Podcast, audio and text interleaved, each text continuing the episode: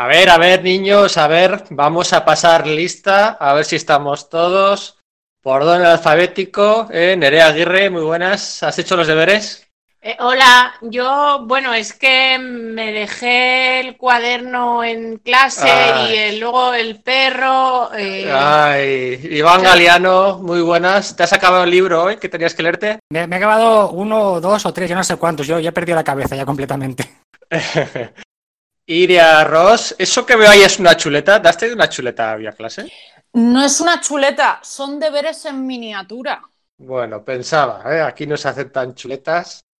Para el podcast de hoy tenemos un nuevo chaval en clase, un chaval que viene de invitado. O podríamos decir, hoy ha venido a divertirse al hormi- a, eh, no, espera, eh, digo, a sala de peligro. José Fonollosa, muy buenas, tío. Hola, buenas, ¿qué tal? Aquí estamos a hablar de nuestras cositas. Muchas gracias por animarte, tío. A nuestro invitado, algunos le conoceréis, pues, por, no sé, pues el Sex o No Sex, eh, los cómics de Miau también, y sobre todo, pues, por su Bumpy, ¿no? Del año pasado, ¿no? 2018, cómic infantil, publicado por Grafito y con el que te habrás hecho rico, ¿no? O sea, te has, te has forrado con esto, ya te retiras para siempre. Aún más rico. Ah, quiero apuntillarlo. Ah, más rico. Venga, vamos a empezar. Vamos a empezar con este podcast infantil. Un podcast, eh, bueno, donde vamos a hablar largo y tendido del tema, donde habrá mucha recomendación y además, pues acompañados en muy, muy, muy buena compañía, porque va a haber unos audios de compañeros nuestros. Estará Enrique, estará Manu, estará de Íñigo, de Sergio, pero es que además, ojo, de lo mejor de lo mejor de la podcastfera y de la blogosfera y compañeros nuestros de la ACD Comic, ¿no? Que nos han mandado sus audios. A ver si conocéis Idia y Iván, a ver si les conocéis. Ha mandado audios. Cristina Hombrados. ¡Bien! Carolina Plou. ¡Bien! ¡Leida! Nerea Fernández. ¡Bien! ¡Bien! ¡Toca ya! ¡Faraona! Elena Masara. ¡Bien! J. Lainot. Bueno, ¡Bien! bueno, bueno. Oriol Estrada. ¡Bien! Mira, lo acabo de ver. Estaba haciendo bellas. Pero bueno, mejor. Y José Serrano. Bien. ¡Bien! Buen. ¿Eh? ¿Qué os parece? eh? Ya eh, no se puede pedir más. Yo tengo una Os- duda. Si todos estos no han venido a clase, tendrán menos nota luego en el examen. Hombre, claro. Sí, claro, la, la- la pre- la- ¿cómo es la presencia puntúa? Ya lo sabes. Ah, vale, perfecto. Pero es que además hay más. ¿Más? Va a haber una, una entrevista al final a Enrique Vegas, ¿eh? que cumple 20 años con su saga de cabezones en plena forma, y una entrevista a Manu Gutiérrez, editor de Sally Books, que es la editorial que ha publicado el cómic que ha ganado el primer premio a mejor cómic en Barcelona Comics este año. Así que eso es lo que tenemos preparado para hoy. Muy bien, muy bien. Metemos la sintonía de Hilda, ¿vale? Y empezamos. Mi, mi nombre es Pedro Monge, bienvenidos al podcast de, bueno, Salita de Peligro, tendríamos que decir en esta ocasión, y esperamos que sobreviváis a la experiencia.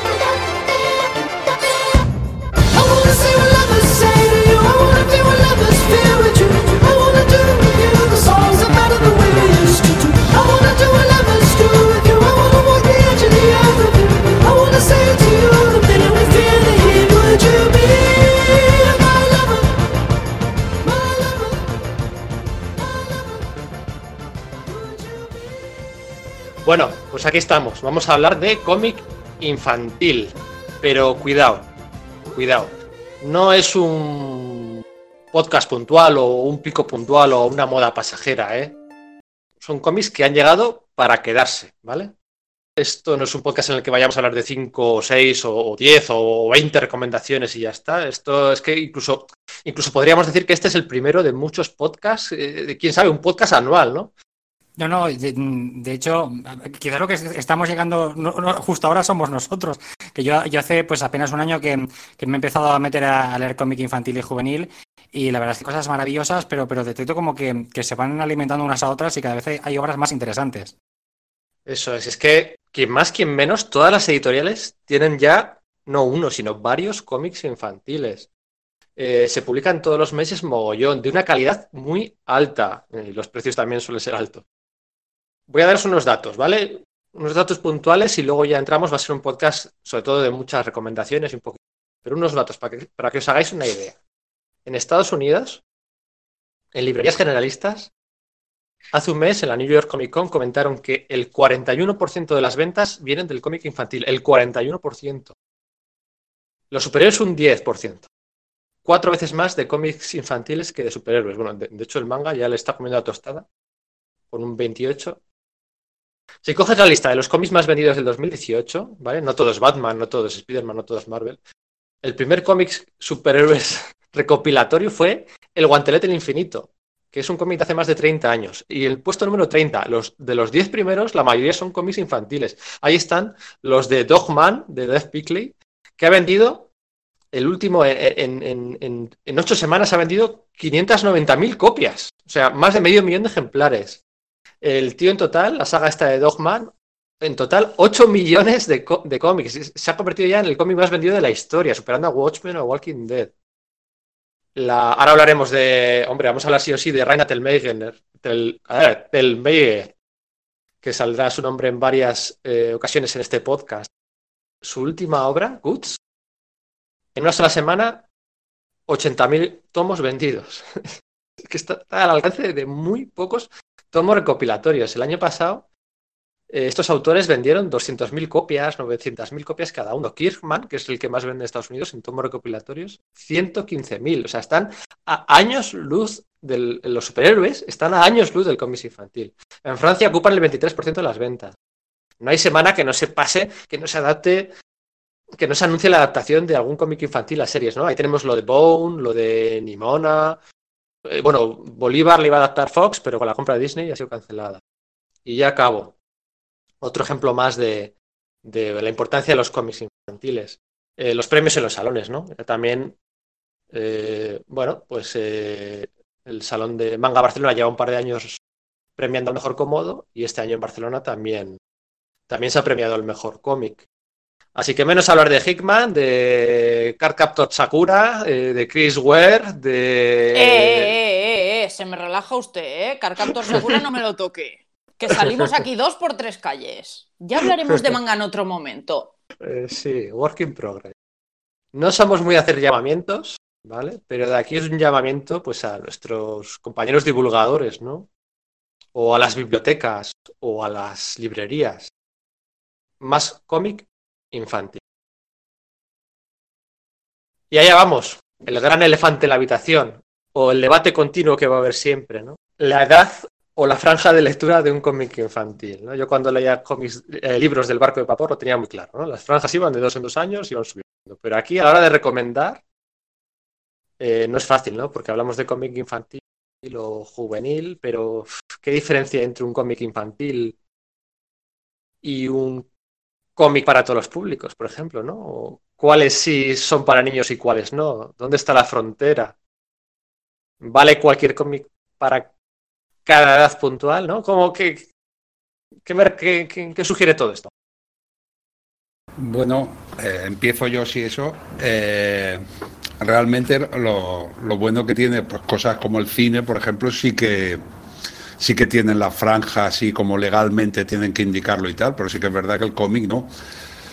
Sí que hay editoriales, por ejemplo Mamut, que sí que ha hecho una línea identificando muy claramente, por ejemplo, de tres años o seis años o nueve años pero también al final a nosotros de pequeños también nos pasó de hay veces que lees cosas que empieces a leerlas y no la entiendes porque no es para tu edad o empezabas a leerlas y y era como demasiado inocente o no te interesaba pues porque era ya para era para gente más pequeña tú necesitabas otra cosa A ver, yo creo que también hay que difer- diferenciar mucho que obviamente este tipo de cómics no lo va a comprar el lector, lo van a comprar los padres del lector o una persona que se lo vaya a regalar. No van a ser ellos, en principio, quien entren, si no es de la mano, a una tienda especializada o una tienda generalista a comprarlos.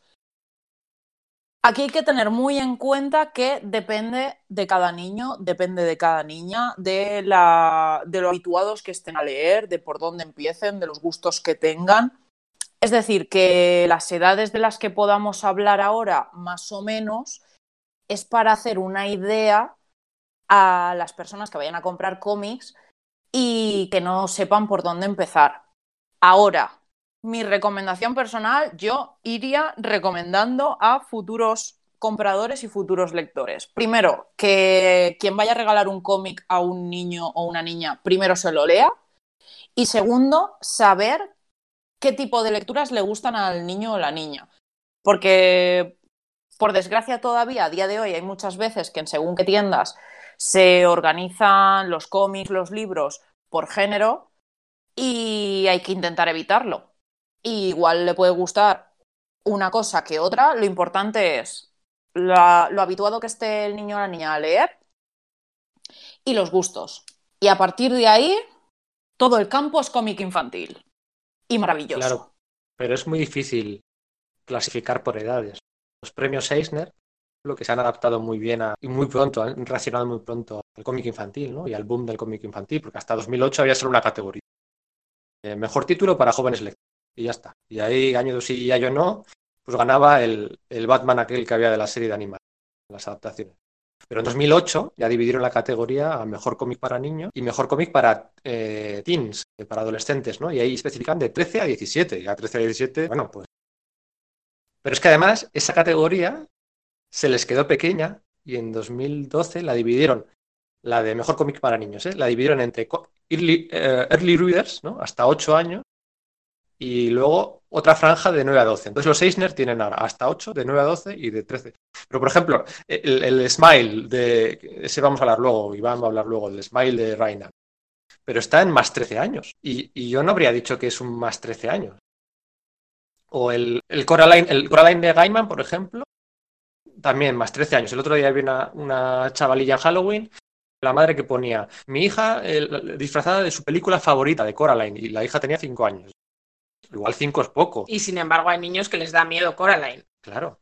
Es que es muy importante lo que ha dicho Iria de que el que lo vaya a regalar o lo vaya a comprar, es recomendable que lo lea o, o Sí. se entere un poco de qué va, porque no, le he puesto la peli a mi hijo de cuatro años de Coraline.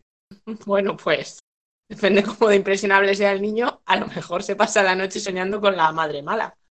Yo, yo quería, quería añadir una cosa respecto al comentario que había hecho, había hecho José del- de la línea de, la línea Mamut, de la, de la, de la colección Mamut, que es muy interesante la clasificación de edades, porque no solamente es una clasificación eh, eh, por edades y ya está, sino que además en, su página web lo podéis consultar, cada clasificación tiene una explicación de qué tipo de narrativa visual es más apta para esas edades.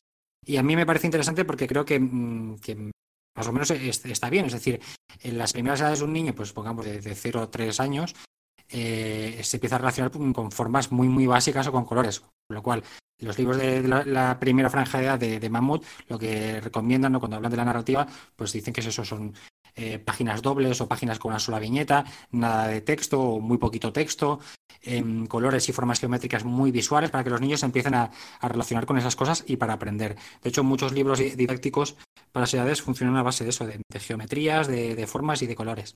Según vamos avanzando en, la- en las eh, distintas etapas, la segunda y la tercera, pues se va, se va complicando más la cosa. Entonces, entonces ya las páginas tienen, eh, pues a lo mejor tres, cuatro viñetas, la siguiente ya tiene seis, empiezan a haber más diálogos, más texto, y las, las tramas suelen ser un poquito más complejas.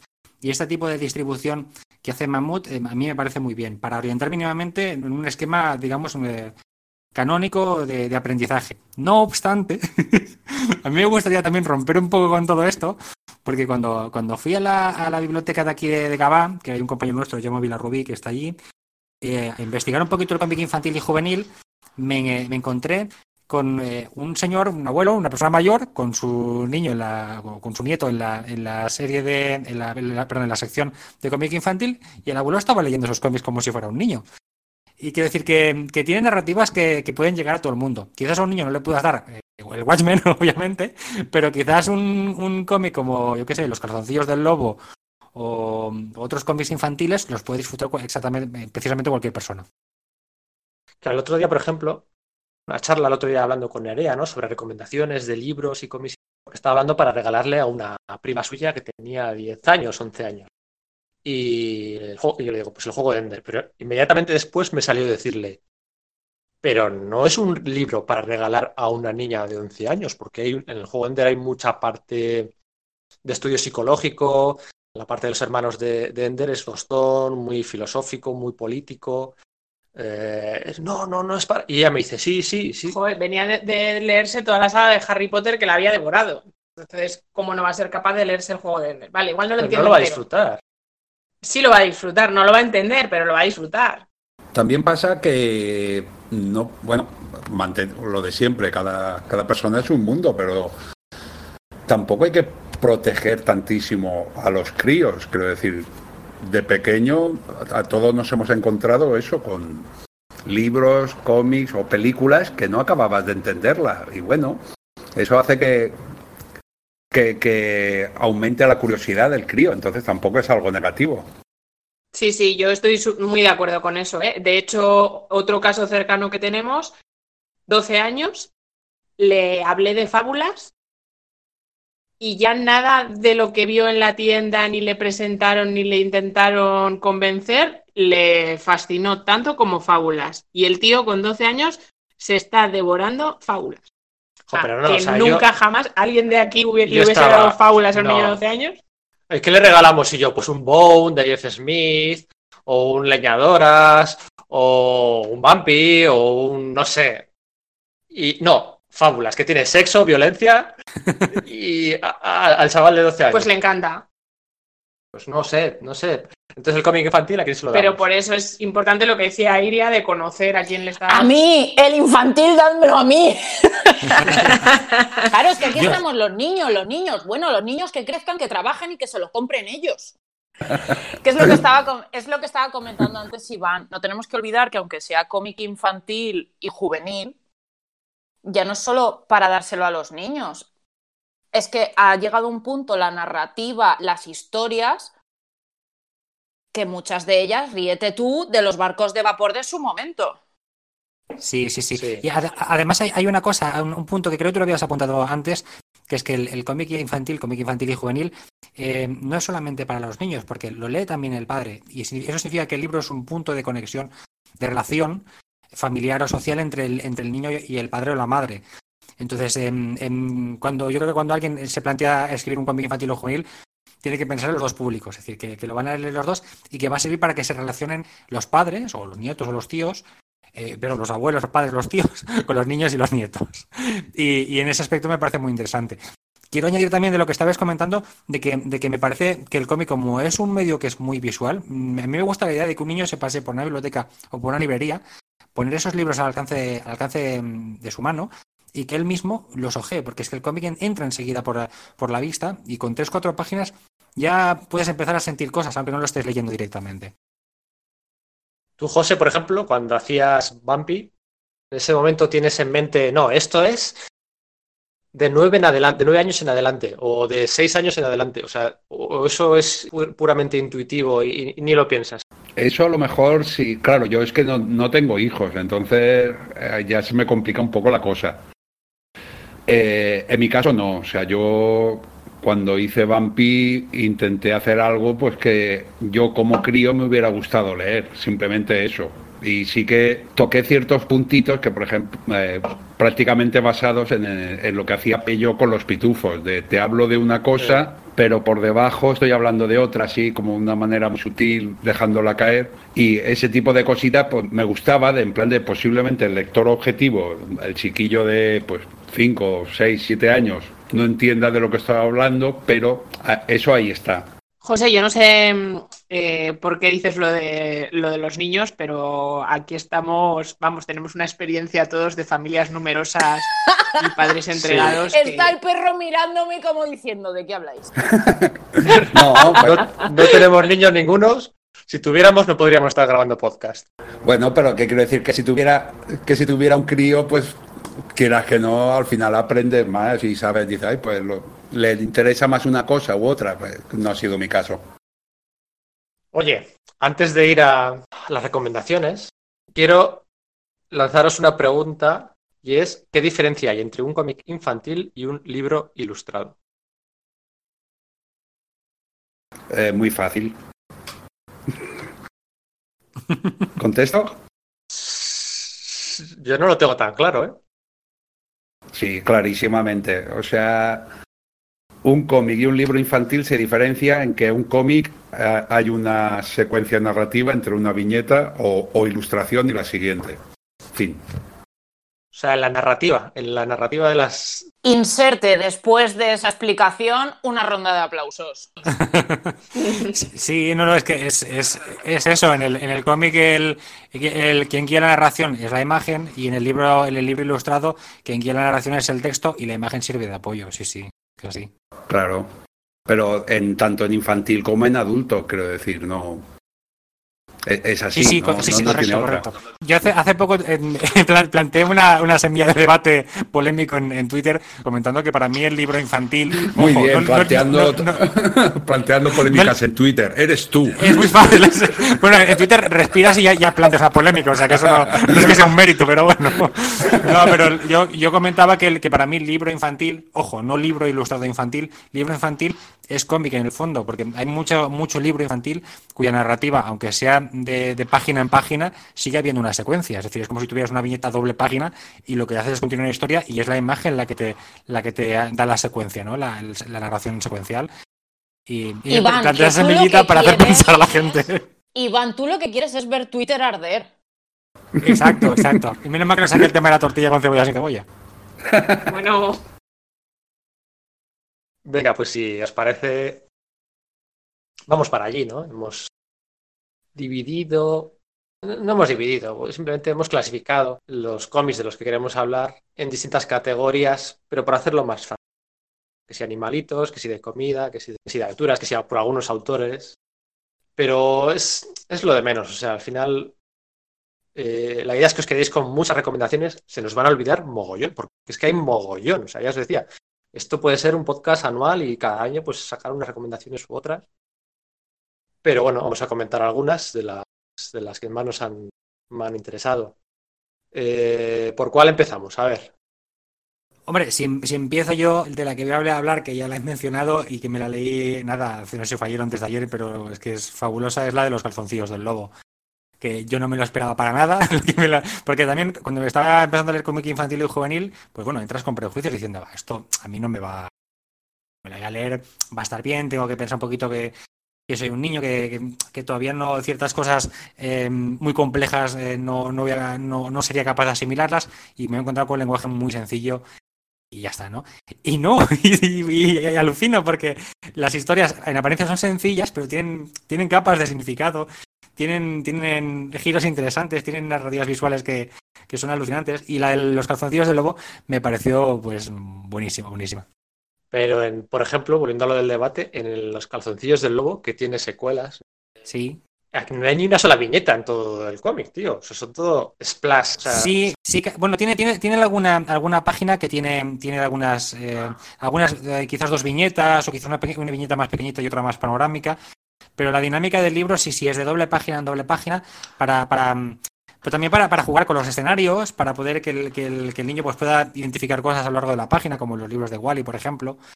Mm, pero sí, sí, es como, es como un cuento eh, pues en, en panorámica, una, una, una ilustración muy grande, muy absorbente, y a partir de ahí pues se va contando pues paso por paso la historia. lo de seguir la narrativa sin viñetas me parece muy interesante porque yo, por ejemplo, no tengo nada entrenado el ojo.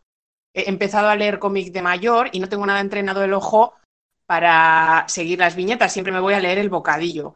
Y lo de en los cómics infantiles que he estado leyendo para el podcast, me ha gustado mucho eso, que la acción sucedía igual en una página, pero la propia página estaba pensada de tal manera que la vista viajaba a lo largo de la página y te iba contando la historia.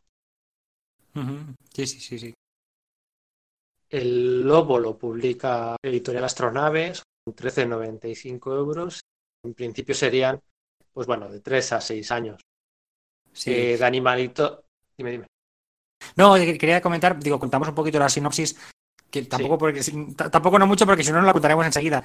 Pero la, la historia es bastante gra- graciosa o simpática, porque parte de las de la- del el cuento clásico pues de, de animales en el bosque, de, pues eh, animales o personas que le tienen miedo al lobo, ¿no? Es decir, hay como una leyenda de un lobo muy malvado, muy malo, que la gente está muy acojonada con él, entonces los protagonistas son todos los animales del bosque que con todo el tema de, que viene el lobo, que viene el lobo, ese miedo que se ha generado en- entre la sociedad de animales que viene el lobo, pues están todos allí como acojonadísimos, ¿no? Y eso como que les altera su vida diaria. Y entonces hasta que llega, llega el lobo, aparece el lobo, y, y entonces flipas con todo, ¿no? Se empieza a descubrir un poco mm, Sí, Lo que, quién es el lobo realmente y por qué se han generado toda esa serie de rumores, ¿no? Entonces yo, yo comentaba, comentaba de este libro No hagas spoilers. no, no, no. De, de verdad que no se cuento más, más a partir de aquí. Pero la- la- el análisis, la reflexión de la, de la historia un poquito es que los cuentos tradicionalmente se hacían para, para los niños inculcarles normas y morales, ¿no? Pues la roja, las niñas que no salgan de noche, porque tal, no sé qué, Hansel y Gretel, cuidado con no sé qué. ¿Sabes? Todos llevan esta especie de carga moral o de moraleja que tienen al final para que los niños aprendan normas sociales. Sin embargo, los conocidos del lobo le dan la vuelta a eso y es una reflexión precisamente sobre esa cultura del miedo que se, que se va creando en la sociedad, ya sea desde los cuentos o desde los partidos políticos, ¿no? Me parece eh, alucinante la historia, de verdad. De animalitos podríamos recomendar el de Ariol y un burrito como, tú y como yo, eh, de Harper Kiss, también te lo has leído, ¿verdad, Iván? Este es un poquito, una franja un poquito superior, ¿no? De 6 en adelante. Sí, sí, bueno, el, de hecho, yo me lo he leído casi casi como si fuera un, un cómic como los de los de Sfar, los de Pequeño Vampiro, un poquito más sencillo, un poquito menos, menos complejo quizás. Y, y, bueno, son, son eh, como tiras de, de ocho páginas que cuentan las historias de Ariol, que es un, un niño, que de hecho es un burro, es un burrito, todos los niños y todos los personajes son, son animales antropomórficos, y es como muy costumbrista, ¿eh? son, son anécdotas del día a día, pues en casa con sus padres, con los dos niños del colegio, y, y muy, muy como querer darle al lector historias que él puede vivir perfectamente en su día a día y así de alguna forma sentirse protagonista de un cómic. De estos también tenemos del gran Pep Rocal. Tenemos, por ejemplo, Lili Megamosca, que es muy divertido. También aquí ya hemos mencionado a Mammoth Comics de Van Ediciones. De Mammoth Comics también tenemos a Federico Tenis sobre hielo, por ejemplo. Masi Lucchini, este lo pillé en la biblioteca y también es muy, muy divertido para niños, pues eso, en una franja de edad de 3 a 6 años. Y el que no he leído, este creo que lo había leído Iván, es el de Gucho y César en la isla de las zanahorias. De Fulgencio Pimentel, ¿no? De, esto ya son, hablamos de 19 euritos. Aquí va a haber cómics que recomendemos caros. Y Pues este habías este- leído, ¿no? este- no, este no, este toda- todavía no. Ah. De hecho, no, no- no lo he podido encontrar. Me lo recomendó, no sé ahora si, si José Serrano o Cristina Hombrados, pero bueno, estaba, estaba recomendado por ellos, lo tenía en la lista y todavía no, no lo he podido encontrar, pero bueno, tiene una pinta. Vale. De animalitos hay que tener cuidado porque luego pasas por la librería y ves el Adiós Chunky Rice, por ejemplo, de Craig Thompson. Te piensas que es. Ah, qué, qué divertido y qué tal. Y, y con cuidado porque eso, eso a los niños les puede dejar traumatizados. Eh, de animalitos pasemos a. Pasamos a comida, ¿no, Iria? Ya estamos con que a Iria le gusta comer. Es que de verdad. No. No. Pues en el apartado comida, flora y si te descuidas, fauna, yo las recomendaciones rápidas que voy a hacer es Pepino Héroe de Leyenda, que lo he editado la cúpula y son casi 18 euros. Super Patata, de Mammoth Comics también, que son 10 euros. Y luego Almóndigas en el espacio, de Astiberri, que ahí ya os vais a echar encima de mí porque son 25 euros pero sus 300 páginas merecen la pena. Los de Super Patata hay como 34.000 distintos en, en Mamut. Eh, Mira, Super Patata es una fantasía maravillosa y estupenda. Y yo, Super Patata, lo conocí gracias a mi ahijada, que ahora en diciembre cumple 8 años, pero cuando tenía 5 años, la soltamos en una librería y se fue corriendo por Super Patata. Qué bueno.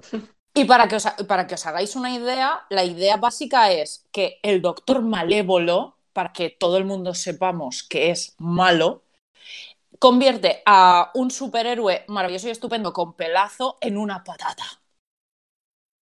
Que dice, pues vale, este es el super plan del señor malvado del cómic para quitárselo del medio, pero no importa porque Supermax, incluso siendo una patata, es un super tubérculo, super patata. ¿Qué dices? Bueno, pues esto mucho fondo no tiene que tener. Perdona, pero sí. Tiene fondo, pero vamos, pero que sí tiene fondo. Es muy divertido, es bastante sencillo de seguir la, la- la narrativa para los niños. Y Super Patata se, se recomienda a partir de los 6 años. Si tenéis niños cerca que con 4 o 5 ya les llama la atención el tema de los libros, típicos libros estos así más duritos de cartón, eh, y veis que les interesa el tema de la lectura, Super Patata no es durito, es blandito porque es papel, pero una fantasía. Luego Sí. también para un pelín más adelante, para los 9 años, Pepino Héroe de Leyenda me parece una fantasía de la cúpula, que eso no es ni medio normal. Entre otras cosas, porque tiene dos niveles de lectura tan diferentes que es una maravilla. Que la historia empieza simple también. Básicamente hay un reino que se llama Onirolandia y ese reino necesita un héroe de leyenda, ¿no? Es como todo es una aventura súper épica. Y resulta que ese héroe, pues es Pepino, es un, un conejito que se llama Pepino. Y Pepino, que está a punto de irse por la puerta a estudiar, que es lo que ha querido toda la vida, resulta que llega una señora y le dice, no, no, que tú vas a ser aquí un héroe de leyenda. Y la hermana, que se llama Almendra, que es estupenda toda ella, dice, no, no, no, la espada para mí, la espada para mí. Total, que se lían ahí, que eso no es ni medio normal. La gracia, que Pepino Héroe de leyenda, aunque tengas 80 años, te lo puedes comprar porque eso es una maravilla. Sí. Porque los dos niveles de lectura son geniales. Por un lado tienes los dos conejitos, un dibujo precioso, super cookie para los niños. Y luego grandes momentos como cuando les dicen, no, es que tienes que ser un héroe de leyenda. Y el niño por detrás como diciendo, pero si tú eres la oráculo, ¿no lo puedes hacer tú que yo me quiero ir al cole? Y son adultos no escuchando a niños a mandarlos a hacer cosas que tendrían que hacer los adultos. Y es muy, muy gracioso. Y luego, por último, Almóndigas del Espacio, que es de Craig Thompson, pues puede parecer un poco mm, caro, pero está muy bien, porque es ciencia ficción infantil. Y la ciencia ficción normalmente no la ves tanto en la sección infantil. Y así como te presentan una comedia de aventuras, debajo de eso tiene pues temas sobre temáticas sobre la crisis medioambiental, el tema de la familia, de qué forma una familia, qué piezas forman una familia, las diferencias de clase y como toda la problemática que hay alrededor de una familia que está intentando seguir adelante con un dibujo que es una pasada, completamente a color y tienen personajes maravillosos. Ese padre que lleva a la niña por ahí de safari a cazar asteroides sin que se entere la madre. Claro, ese momento de, mm, a ver, señor, tú lo estás leyendo y estás diciendo, ¿se me puede relajar, por favor? ¿Dónde va? ¿Dónde va? Y luego ves lo que va pasando y dices, bueno, venga, va, no vamos a criticar tanto. O sí, no lo sé. Está muy bien. Y luego y te da para un par de sentadas, de un par de sentadas, ¿eh? No es de los que, porque de los de No, no, infantil este hay no muchos es de, que te los este lees no en media hora. rápido. Este te lo puedes Exacto. leer en unas cuantas tardes. Este además tiene el, el mensaje medioambiental de fondo, un poco la moraleja sobre el cambio climático y demás está ahí muy presente para que cale bien en los niños. No está muy metida con calzador, no está muy metida eh, exageradamente. Está No, está, está, bien, está bien puesto. Todo el tema medioambiental está. Es que, claro, es un poco raro porque al estar situado en el espacio, es como de. mm, ¿Por qué están hablando de medio ambiente? ¿Están hablando de medio ambiente? Y cuando te lo lees un par de veces, porque es lo que estaba comentando Nerea, que no es de estos que lo coges, porque, por ejemplo, Pepino Héroes de leyenda, yo sí que me senté y pam, pam, pam, pam, pam, me lo leí súper rápido. Obviamente, si se lo doy a mi ahijada, pues a ella le costará un poco más, ¿no? Pero Almóndigas en el espacio no es de los de leer rápido. Yo creo que por eso, más que por la temática, por lo denso, muy entre comillas, que es, aunque está situado en la franja de nueve años, yo lo recomiendo un pelín más adelante.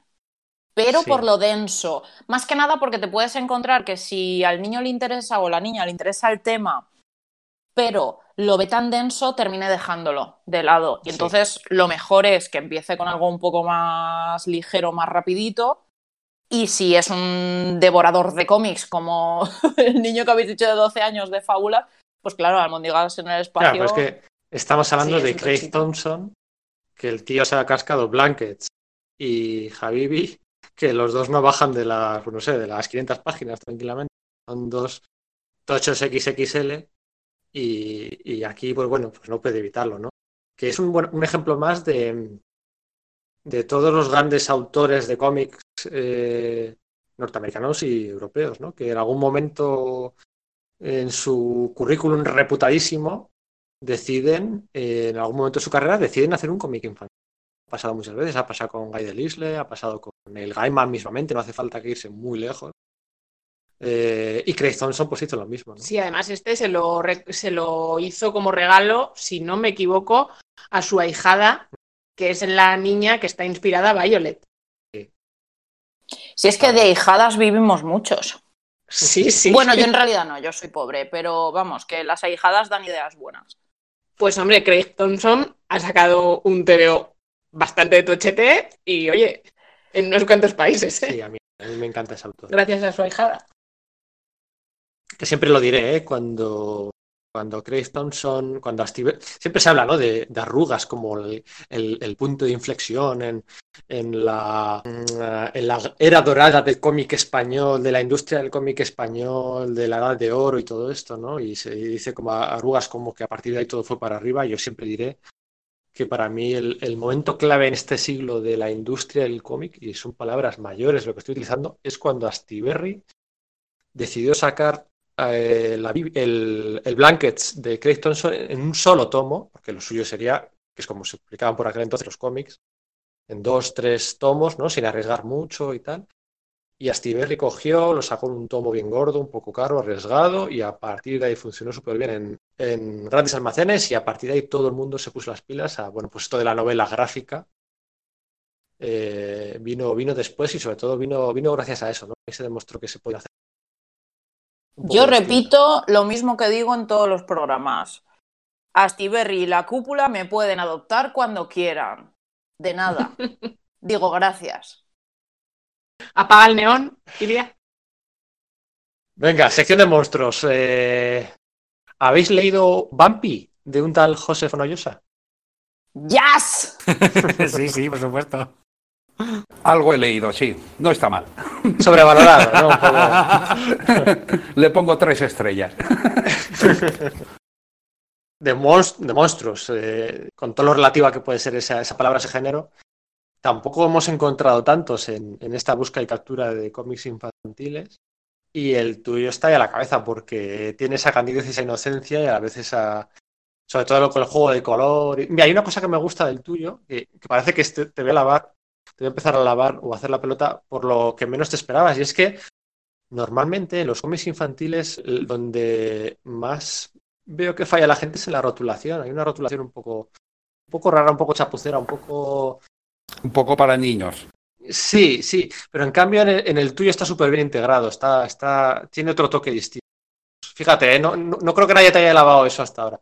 Pero a mí eso es de lo que más me gustó de. Sí, porque tú coges, no sé, por ejemplo, que me estaba leyendo el otro día. Eh, pues no sé, algo, Albóndigas en el espacio o algo de Lorena Álvarez, o no, no, no recuerdo me está leyendo y era una rotulación que tú dices, "Buah, me está echando mogollón para atrás. Y en el tuyo, por ejemplo, no pasa, ¿no?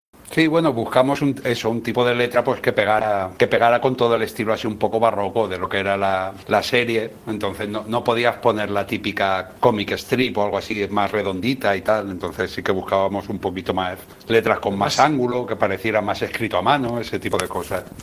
Es más habitual de lo que, de lo que parece, ¿eh? que sobre todo en los cómics eh, traducidos, que la rotulación no acaba de, de estar a la altura. Pero bueno, minucias. A mí me gustó mucho.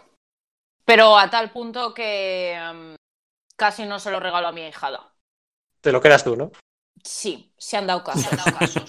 También es verdad que José tiene que saber que en este podcast somos un poco brutos. Y si no nos hubiera gustado, se lo hubiéramos dicho al micro. Eh, Yo esperaba un poquito de polémica y todo eso, entonces no hay problema por mi parte, no te preocupes. Pero es que, por ejemplo, no hay muchos de los cómics que vayamos a traer aquí. Luego sí, luego pues llega un momento en el que hablaremos de, leñadoras o de Nimona o eh, alguno de Marvel que vamos a comentar. Pero no hay muchos de los cómics que, infantiles que hemos incluido aquí que tienen, por ejemplo, tres filas de viñetas, ¿no? La mayoría apuestan pues por dos, tres, que es un poco más lo suyo, ¿no? Eh, pero aquí funciona todo muy bien, ¿no? El margen de las viñetas, el texto por encima. Cuesta, cuesta, cu- no, iba, a, iba a decir que cuesta lavarlo estando tú delante, porque parece que te está haciendo la pelota. Pero son experimentos o, o cosillas que funcionan guays. Sí, bueno, esto fue culpa del, del editor que, que me propuso el proyecto, porque Bumpy empezó como un, un cómic de una página, que son las primeras 12 páginas, que iban a publicarse en un periódico. Bueno, se publicaron en un periódico.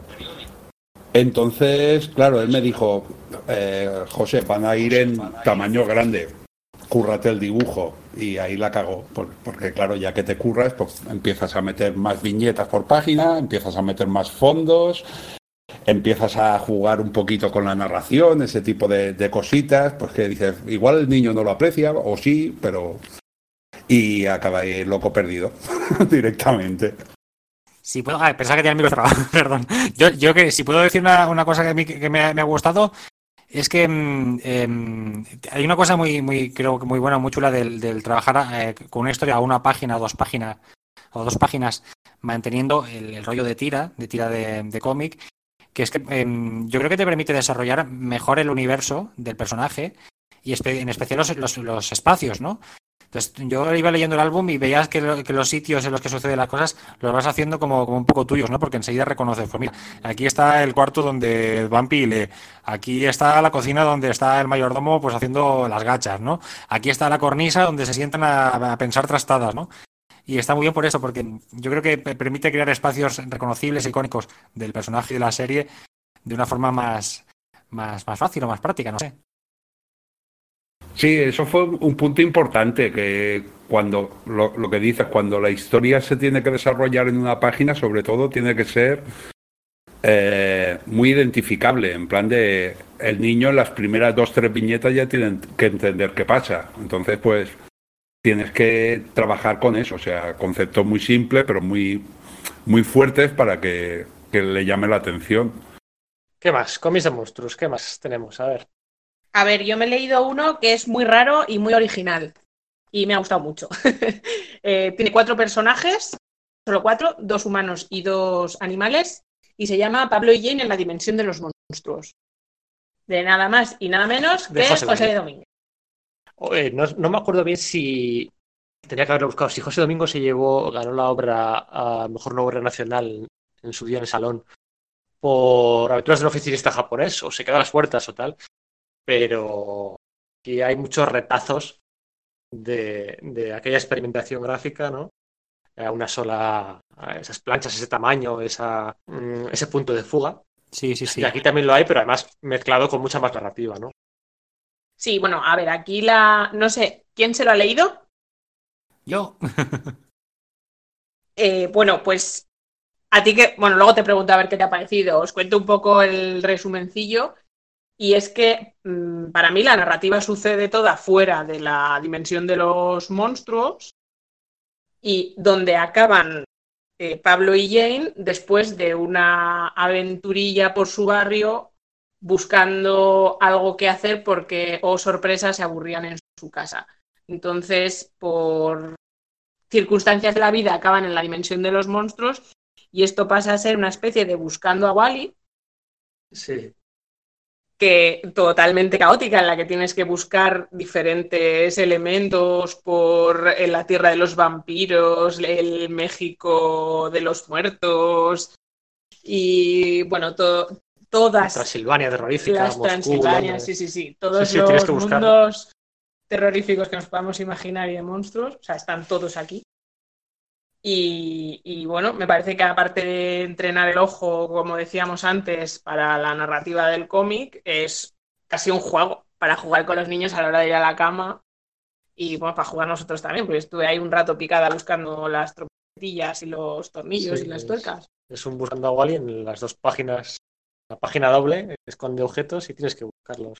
No es todo el cómic así, podríamos decir que la mitad, pero Está, está guay. Hay páginas hasta arriba. O sea, no hay un centímetro cuadrado sin un detalle, sin. Bueno, lo que, lo que hace José Domingo. ¿no? Y me encanta el villano que es el doctor Felinibus. que Es un gato tuerto. Yo de- hay una cosa de, de- hay una cosa del, del Pablo y Jane en la dimensión de los monstruos que me parece que, que conecta muy bien con la con la, el cómic anterior con eh, ya lo diré, Aventuras de un oficinista japonés, que es el todo el tema de, de la explosión de cosas que suceden en la página, porque sí que es verdad que Aventuras de un oficinista japonés tienes el personaje en el medio de la viñeta, pero pasan muchas cosas en segundo plano y constantemente está cambiando el escenario, como una especie de road movie, enseguida te, está cambiando el lugar, eh, la ambientación, el, paisaje, todo. Y es lo que sucede precisamente también en, Pablo y Jane en la dimensión de los monstruos. Y, y mantiene yo creo que, ese hilo de alguna forma. Porque si- coges el de Pa- Pablo y Jane, sí que es lo que, lo que decíais, que el, cómic es un poquito lo que hila la, la, la historia, lo que le da la coherencia o la excusa o el argumento a la historia de ir mm, ciudad por ciudad terrorífica para buscar cosas que permitan llegar a- hasta el final. Pero creo que, está como todo muy bien, es como coherente, ¿no? Es que eh, como si José Domingo no se tuviera que inventar ninguna otra cosa para seguir haciendo lo que le gustaba, haciendo un libro completamente, completamente distinto. Sí, he buscado qué mayores somos ya. Sí que ganó el premio a la mejor obra nacional en el Salón de Barcelona en el 2012 ya, tío. Buah.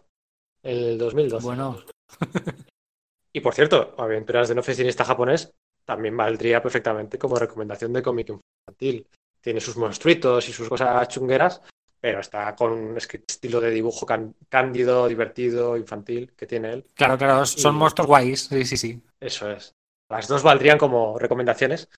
Aunque bueno, esta de Pablo y Jane es de Astiberri del año pasado por 16 euros.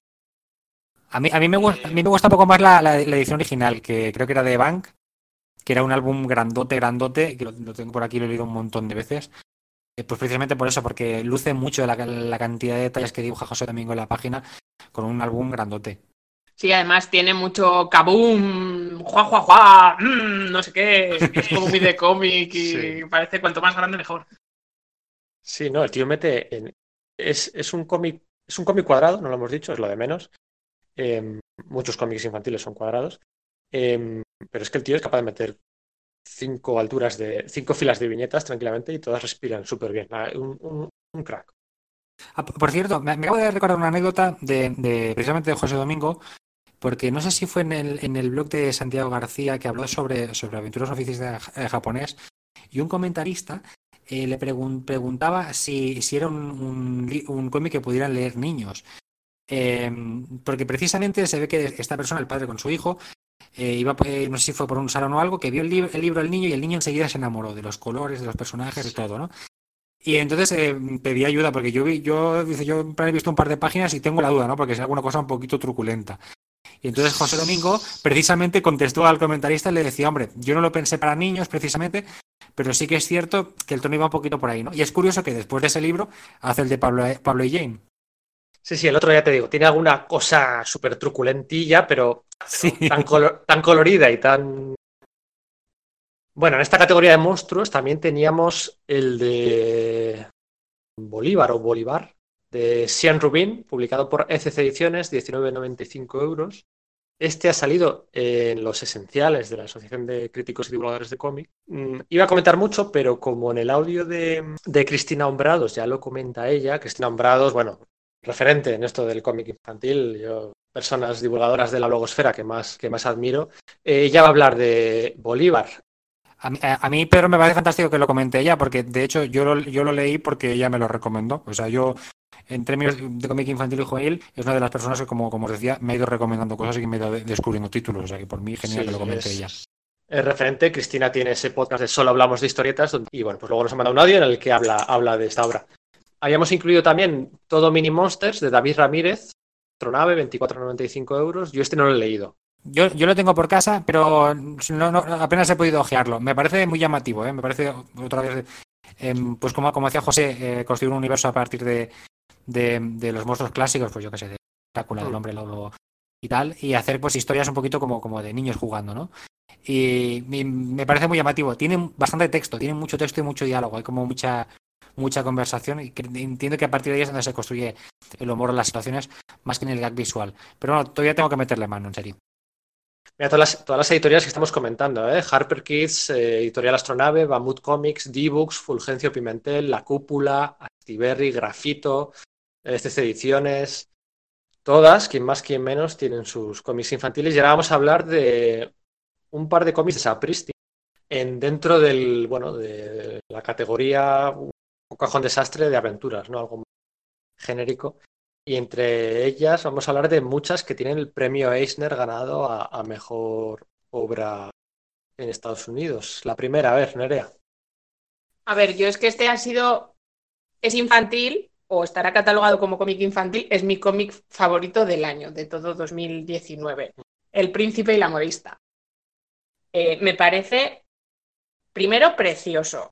Segundo, lo coges para echarle un vistazo a ver de qué va y te lo tienes que terminar, porque te engancha la historia que te quieres morir con Francés, que es la protagonista, y con el príncipe, que es eh, el segundo protagonista. A priori el, el cómic tú lo ves y parece que es la típica historia de amor Disney que todas, todas las chicas hasta los 90 hemos consumido, eh, bueno, pues sin planteárnoslo dos veces y que ahora parece que aborrecemos un montón, pero es que no tiene nada que ver. Es que eh, es una historia de... Tiene, mm, diría que una lectura más adulta que, que infantil. A los niños, en todo caso, les enseñará el valor de ser ellos mismos, de ser libres, de no tener que regirse por enorgullecer a nadie, sino por estar orgullosos de sí mismos. Y bueno, o sea, acabas llorando a poco tendido con, de lo bonito que es. de Yen Wang. 17,90 euros. En realidad el, el podcast podría parecer una excusa para hablar de este cómic. Es que a mí también me encanta. Y me consta que no soy el único. Sí, y es que no, es que no ni siquiera haría síntesis porque es como destriparlo de lo bonito Mm. que es. Sí. Una cosa que está muy bien de- del Príncipe y la Modista es que a, a mí me encanta eh, la tensión que hay, porque a veces los libros quizás eh, infantiles o juveniles no son muy, muy, muy dramáticos, son muy te- intensos y construye la tensión de, yo creo que de una forma muy inteligente y muy bien. Los padres Pero es la tensión justa. Era la, era la tensión Exacto. que necesitábamos para morirnos de amor. Totalmente de acuerdo contigo, Iria. Que todo el mundo necesita este cómic, todo el mundo, todas las edades. Venga, venga, venga, venga. Y la paleta de colores eh, pastelosa, la catarsis de uno y la catarsis de la otra. eh, y Sin catarsis de-. No estoy diciendo nada. La catarsis No de- me fío. es todo, ¿no? Es, y además dura, ¿eh? O sea, es un cómic que tiene 300 páginas, 270. O sea, va a cundir mogollón. Sí, Eh, sí, pero lo que ha dicho Nerea, que empiezas y te lo tienes que. O sea, no te lo empieces cuando dentro de media hora te tienes que ir de casa porque te vas a ir en lo mejor. Me encanta cómo saca a, los personajes fuera de las viñetas. Dibuja un montón fuera de las viñetas, a una sola figura, como si fuera un patrón. Eh, eso me encanta. Se salen, saca continuamente a los personajes que quiere resaltar de la viñeta. Y luego el mensaje, ¿no? De que todos, que, que tenemos que confiar en nosotros mismos y ser nosotros mismos, tirar para adelante. Que nos van a aceptar, siempre nos van a aceptar.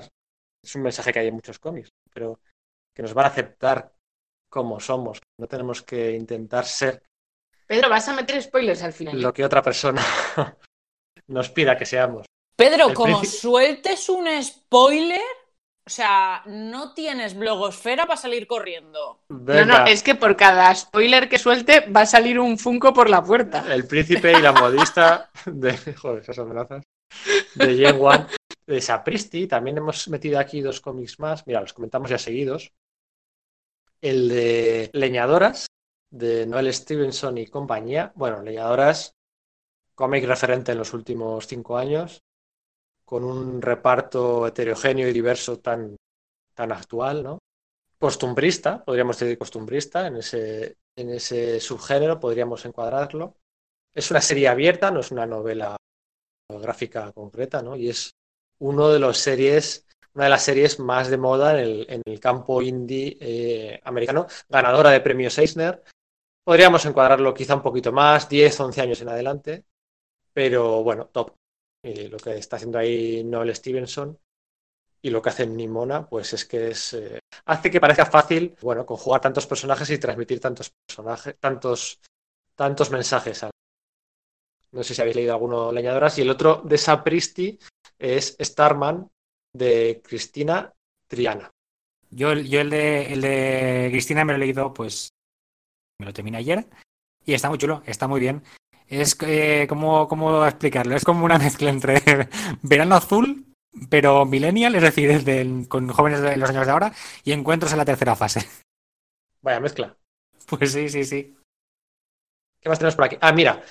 Este sé que lo ha leído José y sé que lo ha leído Iván. El, bueno, estos. La saga de Atlas y Axis, del Gran Pau. Eh, me lo he estado releyendo para, para hablar de ahora con vosotros sobre esta, eh, esta serie de cómics y la verdad es que me ha impresionado porque son cuatro, cuatro libros de 80 páginas cada uno, eh, Editadibooks, precio pues no, no lo recuerdo, creo que era 16 o 18 euros, está bastante bien.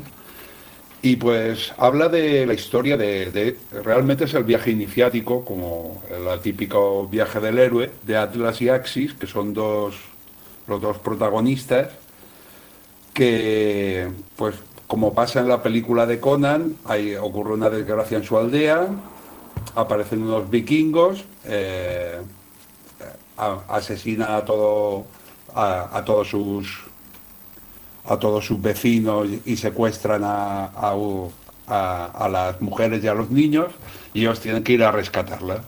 Y durante esos cuatro libros pues se le van pasando una serie de aventuras. Lo que tiene Pau, muy... La, verdad es que para, para leer pues ya no sería para niños, o sea, esto ya es para público juvenil. Y lo que tiene Pau eh, es que sí que aprovecha esta historia para hablar de cosas que le interesan, pues tipo como lo que es la, eh, la guerra, el tema, un tema ecologista bastante importante, lo de la religión, ciertos temas que los toca, la verdad es que muy bien. Y tiene la peculiaridad que a mí realmente pues, me gustan mucho los animaletes y tal, tiene la peculiaridad que todos los personajes son, son perros realmente. Y aunque vayan con espada, vayan a, a dos patas y hablen entre ellos y tal, sí que tienen ciertos comportamientos de perros. Como por ejemplo, a la hora de dormir, eh, si hay alguna escena que están durmiendo al lado de una fogata o, incluso en camas, porque los personajes viven en casas y van en barco y todo eso, duermen como un perro hecho una rosca o, o hacen marcajes eh, cuando, o sea, a la hora de hacer, están orinando cada 5 o 10 páginas, están orinando los personajes, o recuerdan el olor de una caca de, para, para buscar a su enemigo, ese, ese tipo de cosas que, que se nota que Pau le, ha puesto ahí un puntito extra de, de interés de, y, la verdad es que es un cómic muy, muy bueno. Yo me, me los he leído hace poquito porque como estábamos en, en haciendo el, el reseño noviembre, que es esta, esta cosa que montamos Ander Luque y yo de- del mes de noviembre, cada día reseñar un, cómic, yo me los leí ya, ya hace tiempo. Me falta el cuarto, me falta hacerme con el cuarto. Pero del 1 al 3 ya los tenía leídos y, lo mismo, a mí me gustaron mucho. Me, me gusta todo el universo que construye a base de, de, pues, de paisajes, que a mí me parece una pasada. Mm, Bárbaro. los bosques. Como dibuja sí. la naturaleza este hombre. Es una, es una pasada, se nota que le mola el senderismo o algo, porque es como todo muy, muy de ruta, de pasar por los sitios. Y yo en mi reseña lo decía, yo a mí la trama igual casi que me da igual, yo me pasaría horas viendo esas páginas de los personajes paseando por esos sitios, porque es súper súper bonito a la vista. Y luego también me, me gusta eso que comentabas, del tema de que juega con el- las, la- los rasgos animales, con- como el instinto, la rabia, em, y entonces lo aplica a los personajes como, como parte de su personalidad. Y me parece bastante original, me parece muy interesante. Y tiene, tiene una cosa que, que- que me, me ha hecho mucha gracia, que es que coge, yo creo que son como chistes privados que él ya llevaba de hacía tiempo, como por ejemplo que las ovejas cuando mueren explotan, que yo eso me recuerdo Sí. de haberlo leído en algún cómic suyo anterior que no tiene nada que ver con Atlas y Axis, y forma parte de la trama. O sea, que las ovejas explotan, las cabras no. Y, y será como, yo no lo conozco a Pau, entonces tampoco, tampoco sé las razones, pero será como un chiste privado suyo que le hace mogollón de risa y lo pone cuando puede. Entonces lo estás leyendo y, y- y mola mucho eso. Porque no tiene ningún sentido que las ovejas exploten, pero da igual. Pues sí, sí, el gag de las ovejas que explotan a mí también me, parece muy gracioso. Bueno, hablando de aventuras, sí o sí hay que mencionar en un podcast del cómic infantil a uno de los referentes, a uno de los más clásicos, si no, no sería, sería justo, y es hablamos del Bone de Jeff Smith, esa obra que ha publicado Steve Berry aquí en España, sé, dos o tres ediciones distintas, que es tapa dura, tapa blanda, blanco y negro, en color, eh, distintos precios, distintos formatos, bueno, de seis años en adelante, con eh, con ese viaje iniciático, con esa viaje del héroe de los, de los habitantes de Boneville. Y es uno de los más clásicos. No creo que a estas alturas vayamos a descubrir a nadie a, a Bone. Tampoco me gustaría centrarme mucho en, en, la obra de Jeff Smith, porque, por ejemplo, prefiero hablar de, no sé, de, del telémaco que ha sacado Kenny Ruiz en Dolmen Editorial, o no sé, de la caca mágica de, de, Sergio Mora. Ese sí que sería pues para tres a seis años. Por ejemplo, del de, árbol que crecía en mi pared, que ha sido la obra. Mira, eso me parece interesante porque eh, no en muchos cómics infantiles se introduce el tema de, bueno, pues el sentimiento de un chaval, un pequeño chaval, un chaval muy pequeñín, y las reacciones ante bueno, el divorcio de, los padres, ¿no? Y como eso genera una historia a su alrededor para él tener su propia catarsis personal. Me parece un libro, un, cómic infantil arriesgado, en sentido, ¿no? En la temática elegida, es de Lourdes Navarro, publicado por Sally Books. Muy bien dibujado, eso sí, es bellísimamente dibujado, son 48 páginas. Y bueno, un tema peliagudillo, podría decirse, sobre todo para, para esas edades, pero que ayuda yo creo que a entender, entender muchas cosas. Es una gran metáfora muy, muy bien ilustrada, el árbol que crecía en pared. ¿Qué más? A ver, de esta categoría. El fantasma de Anya, de Vera Broxol, publicado por Norma Editorial. Esto tiene ya seis o siete años, también es otro de los más clásicos. Seguramente igual el título no os suene, pero si vierais la portada, seguro, seguro, seguro que os sonaría a casi todos. Eh, iba a decir que digo, igual podemos hablar, empezar a hablar de Reina Telgemeier también, porque hay, hay, hay, bastante para hablar de ella. Venga, venga. Bueno, yo con, Rey, con Reina tengo un problema. ¿Cuál? Tengo ¿Cuál? un problema. Yo tengo un problema muy gordo. Yo me, el otro día voy a la, a la, biblioteca, me cojo Sonríe y Drama, ¿no? Dos de los, de los grandes títulos de Reina de, de, de, editados por Meva Young. Pero es que tengo un problema. Yo soy súper aprensivo súper, súper, súper aprensivo con el tema, de, el tema de los dientes. O sea, yo, mi peor pesadilla, mi peor pesadilla es caerme por las escaleras mecánicas del metro. No te rías, caerme por las escaleras mecánicas del metro y romperme los dientes. O sea, yo tengo, me, tengo pesadillas con eso. Cojo, abro, sonríe, segunda página, la protagonista se cae al suelo y se rompe los dientes. Ahí se quedó el cómic. No me lo leí. No voy a leer nunca nada de Reina, porque cada vez pero, que me acerco. Pero vamos a ver, eso te pasa porque no has Sí. hecho caso de lo que hemos dicho al principio, que te tendría que haber llevado alguien a la librería No, y que te ayudaran a elegir. no puedo. No puedo. Y luego que te no invitaran a un helado. Sí, no Exacto, puedo, exacto. no puedo. No, que se le pasan los dientes. Exacto, que le da sensibilidad a los dientes. Uf, me está entrando un escalofrío ahora mismo que no puedo. O sea, segunda página, se cae la prota, la chica se cae y se rompe los dientes. Y. Uf. Bueno, te, ¿Sabes que te- te pone voy a decir una, toda la- Pedro, te, te voy a decir una cosa. Yo mientras me leía Sonríe me estaban haciendo una férula de descarga para los dientes. o sea que imagínate. Yo, yo te curo de espantos. Madre mía. No puedo. Es la bestseller, pero no puedo acercarme a sus fantasmas o a su. No puedo, porque es que me acuerdo de eso. Pero bueno, todo vuestro. Bueno, es que eh, eh, está muy bien. Eh, a ver, la, historia creo que es. mm, si, si llego a controlar un poquito la, bibli- la bibli- bibli- bibliografía de Telgemeier, em, creo que es su primera obra, la primera que hizo. Entonces, ¿qué es lo que hace? Cuenta la historia de. Es, un coming of age, por decirlo de alguna forma. Es la historia de su niñez a su adolescencia, ligada o, o atada por la historia de la, de la. Pues eso, de los braques que se tuvo que poner por el accidente que tuvo. Una cosa muy, muy complicada que en el, en el cómic está. Tú igual no te has atrevido a leerlo, pero yo sí. No, Y me no, no, alucina. tres páginas me alucina- leí, más no.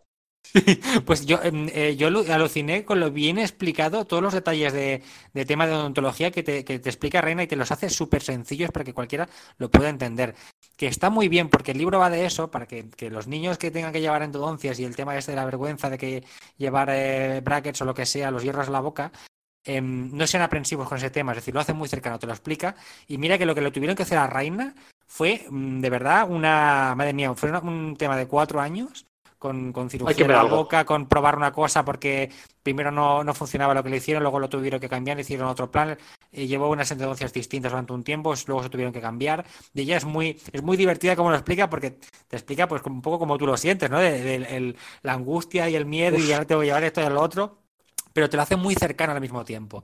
Entonces toda esa historia te la va, te va, la va ligando con sus experiencias de los, los últimos años del colegio y los primeros del instituto y las relaciones con sus amigos, ¿no? Entonces ahí pues ya empieza a tener pues eh, los, le- los primeros chicos que le gustan, las relaciones con las amigas, el cambio de amigos, porque mm, ya, ya cuando según va creciendo ve a la gente de forma distinta, eh, lo vincula también con cosas que van pasando en su zona, en su ciudad, y, y entonces es, un, es es el relato de la niñez a la, a la adolescencia ligada por el tema de la, de la los brackets que tuvo que llevar. Y me parece una, historia alucinante y, cuento que está justificadísimo los premios y las ventas que tiene porque está muy, muy, muy bien hecha.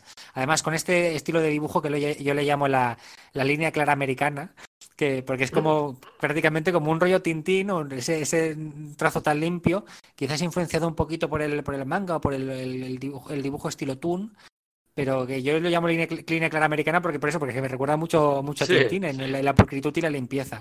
Y me parece eh, fabuloso, me parece muy, muy bueno.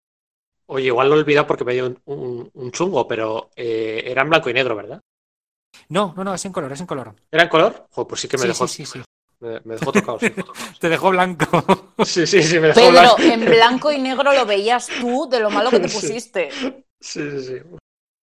Solo de pensarlo. Es de tamaño reducido, eso sí, más pequeñito, ¿no? Sí, sí, de bolsillo, muy, muy práctico. Yo, yo me lo yo, bueno, me lo bajaba cuando iba a currar y salía pues eso a almorzar, me llevaba el libro, lo iba leyendo y, y antes de ir a ver al dentista también. Y luego tienes drama, hermanas y el Club del Canguro, que son varios tomos. Sí, yo, yo de estos, el, el- único que me leído aparte es, es drama. El Club de las Canguros, según tengo entendido, creo que son adaptaciones de novelas juveniles. Eh, y, Hermanas, que entiendo que debe ser una, segunda parte de, de Sonríe, porque creo que trata el, el tema de la relación con su hermana. Y ahí en ese todavía no he entrado. En drama sí. Drama, drama es más, más ficción, con personajes inventados, aunque tiene un poquito de autobiografía de la propia Reina, por el tema de que, de que habla de una chica que le gusta mucho, mucho, mucho el teatro es una enamorada del teatro y está en el club de, tea- de teatro de su instituto y forma parte pues de la de montar el atrezo, organizar las eh, los ensayos y, y entonces todo eso va liado de nuevo pues con el romance juvenil, juvenil, ¿no? Pues me gusta este chico, pero a este chico le gusta esta otra persona y bueno, hay un poquito de culebrón y no cuento más por no hacer spoiler. Vale. Venga, pues de una de las diosas del cómic infantil, ganadora de premios Eisner, a otra de las diosas más reciente, también ganadora de premios Eisner, y bueno, a la que iría todas las mañanas. eh, Mira, yo soy atea, pero yo reza. a Katy O'Neill le rezo todas las mañanas y todas las noches. Ojalá mi vida en uno de sus cómics. No, al revés. No, lo he dicho bien. Mira, no lo sé. A mí es que es todo tan cookie que me llena el alma. ¿Qué quieres que te diga? Es una cosa por demás. sí. A día de hoy en España, Bahía Acuicornio y la Sociedad de los Dragones de Té, que lo ha editado la cúpula entre 16 y 18 euros cada uno de ellos. Y bueno, diversidad, ecologismo, cosas bonitas. El único problema del mundo de Cathy O'Neill, de los mundos que crea, es que no existen. Porque yo si existieran ya me mudaba, pero vamos, de cabeza. Son, son dos cómics autoconclusivos y, bueno, La Sociedad de los Dragones de Té es una historia, diría entre dos niñas, pero es que no son niñas, porque los seres que aparecen no tienen género, por así decirlo. Es la historia de dos niñas que se están conociendo y como una de ellas aprende a cuidar de dragones de té, que son unos pequeños dragoncitos que, mm, que les crecen las hojas en la cabeza o en algunas partes del cuerpo y a partir de ahí se hace un té muy especial. Y a partir de esa historia tan básica, eh, pues te cuenta temas de diversidad, de tipos de relaciones, de, la importancia de la naturaleza, que es una constante en todas las obras de, de Cathy O'Neill. Y luego Bahía Cuicornio, que de este ya estuve dando la matraca en el primer ensalada de gafapasta que hicimos. Bahía Cuicornio gira dentro de. es mucho más. está mucho más relacionado con el medio ambiente, directamente con la polución en el mar y la basura en el mar. Porque básicamente la protagonista eh, vuelve al pueblo de su madre, que es un pueblo costero, a ayudar a recoger los desechos que ha hecho, los destrozos que ha hecho un, un tifón, y, mm, y se encuentra un acuicornio, que es una mezcla entre dragón y unicornio marino, que es como maravilloso y estupendo en ese orden, y la relación que tiene la niña con ese ser y con el mar en el que vive ese ser. No voy a hacer spoilers, obviamente. Todo el dibujo de Cathy O'Neill es mm, maravilloso, precioso, super cookie. Vamos, que yo Sí. por los cómics de esta mujer me peleo con quien haga falta. Y el color. El color es una maravilla, o sea, es alucinante. Mm, Recomendadísimos para todas las edades, y cuando digo todas es todas, aunque Sí. tenga medio año, el bebé, por favor, se lo leéis, se lo enseñáis y que os lo babee. Y os compráis otro, sin problema alguno. Y luego el 25 de este mes tenemos una gran maravilla, que es que la cúpula va a sacar el primer cómic que hizo eh, O'Neill, que se llama Érase una vez dos princesas y se estrena el 25 de este mes. Así que mm, adivinad quién va a estar el día 25 en su tienda llamando a la puerta. Hola, sé que son las 8 de la mañana y no abrís hasta las 10. ¿Podéis darme lo mío? Gracias. Que básicamente es la historia de una princesa que en teoría está esperando a ser rescatada por un príncipe y es rescatada por otra princesa. Y a partir de ahí, la relación entre, entre ellas y las ideas preconcebidas que tenemos respecto a los cuentos de hadas. Y es otra fantasía. Puedes esperar y te lo pides para Reyes, hombre. Esperas un mes más y no pasa No, nada. no, no, no, no. El 25 estoy por la mañana. Ahora llegaré el 25 y me dirán, no, si es que el, el repartidor viene mañana. Y entonces lloraré como si me pagaran por ello. Y ya. De Katie O'Neill, grande, pasamos a otra de las grandes más recientes. Vamos a hablar de Lorena Álvarez también. Sí, y de Lorena Álvarez vamos a hablar de Luces Nocturnas y de Icotea. Los dos están protagonizados por Sandy, que es una niña adorable, ¿no? Lo siguiente, Sí. que a mí me recuerda un montón a Agnes, la niña de Gru, mi villano favorito. Sí. Es No tan si- blandito que me quiero morir. Sí. Y bueno, yo creo, no sé, es mi interpretación, eh, que la, bueno, Sandy se enfrenta en medio de unas paletas de colores de alucinar. Cada uno de los, de los dos tebeos se enfrenta a un miedo. En el de luces nocturnas, yo diría que es el, el miedo a, la- a estas pesadillas nocturnas que tienen muchas veces los niños, que lo pasan súper mal. Sí, cuando, cuando sueñan con que se les rompen los dientes, por ejemplo. Sí, bueno, pues en este caso, en este caso no hay que crecer y agarrarse a la barandilla de las escaleras mecánicas, cual Sí, Rose en. Titánica Tabla, eh, porque Sandy se enfrenta muy valientemente a su Morphy, que es eh, pues una amiga imaginaria que resulta convertirse en monstruo por la noche y robarle sus dibujos. Eh, se, se enfrenta muy valientemente a ella. La verdad es que no la milana absolutamente nada. Y eh, bueno, no sé, el TVO es eh, la verdad que dan ganas de coger y ponerse a pintar mandalas llenos de colores, porque es que es, es una pasada. Este... Hay, mucha, hay mucha presencia del colegio, en el cole, ¿no? Y de las, y de las monjas. Sí, ahí está la monja echándoles la bronca porque una lleva la falda muy corta, la diadema de colorines, no se puede hacer. Sí, no, mm, no sé a qué obedecerá, supongo que alguna experiencia de la autora. No, en realidad eso viene porque eh, los niños después de tener eh, terrores nocturnos, que muchas veces ni siquiera son formas ni nada y ni siquiera lo recuerdan una vez han, Una vez se despiertan, es como que saben que tienen miedo, pero no por qué. Cuando entran en el colegio y empiezan a hablar con otros niños en preescolar y demás, o incluso en parvulitos, cuando empiezan a hablar con otros niños, empiezan a tener miedos que antes no tenían. ¿Por qué? Porque lo hablan con los otros niños. Entonces, muy probablemente eh, obedezca a eso.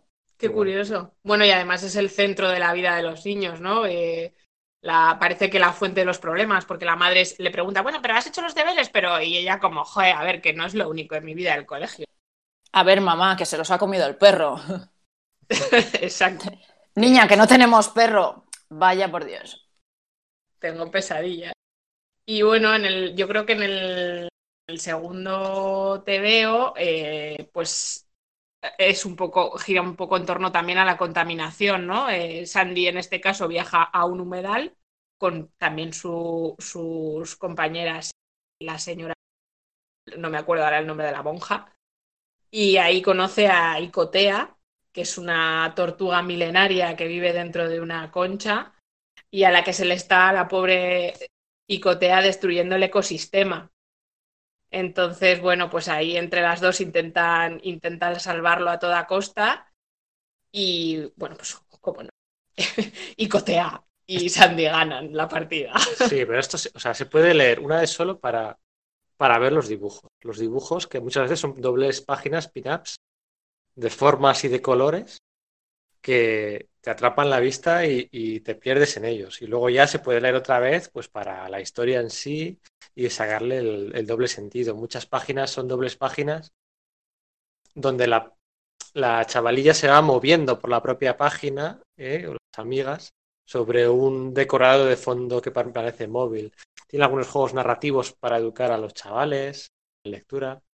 Está muy, muy, muy, muy bien. A mí me gusta mucho lo de Lorena Álvarez porque el, hay el tema que creo que Nerea ha comentado antes también al principio de- de educar a, a- a llevar el ojo por la página. Es decir, que la- tradicionalmente el cómic pues lo lees de, de izquierda a derecha y aunque por norma general los cómics de estos a doble página que desarrolla toda la acción alrededor de un paisaje que ocupa la doble página, eh, suelen ir de izquierda a derecha, pero también te pueden hacer mm, torsiones o cambios o giros o puntos en otras partes de la página y el, el recorrido es la acción. Entonces eh, ahí ves eh, como, como Lorena pues lle- lleva muy bien el, pues eso, el, discurso de esos recorridos Sí. por la página mientras te va contando la historia. Eh, algunos de los que traías tú, José, cuéntanos, eran los de los de Jordi Bayarri. Sí, bueno, eh, era, quería hacer una recomendación completamente objetiva de, de mi amigo Jordi Bayarri y su colección científicos, que son pues eso, son biografías de, de científicos famosos de, de- de toda la historia. Esta pues empezó con Charles Darwin, hará 7 8 años y a día de hoy ya está, está a punto de, de publicarse el noveno. Son libros apaisados de unas 48 páginas a 12 euros. Y la verdad es que está muy bien por eso, pues porque con un estilo de dibujo parece similar a, a lo que nosotros vimos en Eras una vez la vida.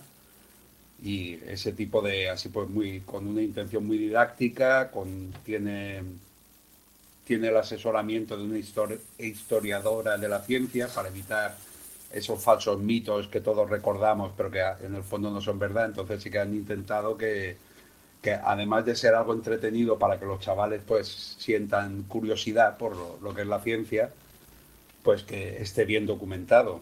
Y pues empezó con Darwin y está Galileo, tienen a Newton, Marie Curie, Hipatia y ahora estaban con Ada Lovelace. Son, son eso, una colección de, de nueve Sí. libros, bueno, a- a- de momento ocho. Y, y la verdad es que eh, yo pues eh, he compartido salones y todo eso con Jordi y la verdad es que tiene un éxito de la hostia entre la chavalada.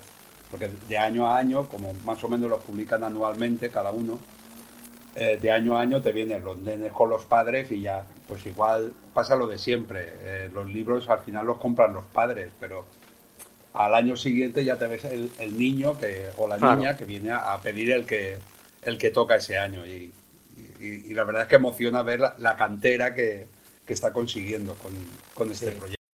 Además, esto es arriesgado, ¿no? Porque aquí podríamos entrar en el debate de si el ocio, los juegos o los cómics tienen que ser educativos o no, ¿no? A mí cuando era pequeño me sacaba mucho cuando me regalaban un juego o alguna cosa que era como súper, súper, súper educativa y uff, cuesta entrar. Entonces hay que tener mucho arte. Exacto. O sea, es saber que, claro, no, no hay una regla mágica, pero en su caso parece que ha, ha tocado la tecla, que se dice. Sí. Po- ¿Podemos hablar del libro gordo de Petete? Yo ese no lo he visto. Porque es que, es que esto yo creo que yo lo cuento muchas veces cuando me preguntaban que- cuál es el primer cómic que yo leído yo que recuerdo, y yo no me acordaba, me lo recordó mi madre. Mis primeros cómics eran los que, los que salían en el, en el libro gordo de Petete. Y precisamente esos cómics em, eran una mezcla de precisamente de cómic y de páginas de divulgación pues de científica, cultural, con dibujos, ilustraciones, etcétera, etcétera. Y me, eh, me parecen alucinantes. Mi madre lo, compraba los fascículos y luego los enviaban, los llevaba al kiosco y el kiosco los enviaba a la editorial, la editorial te los encuadernaba y te los traían de vuelta pues, en un tomo muy, muy bonito.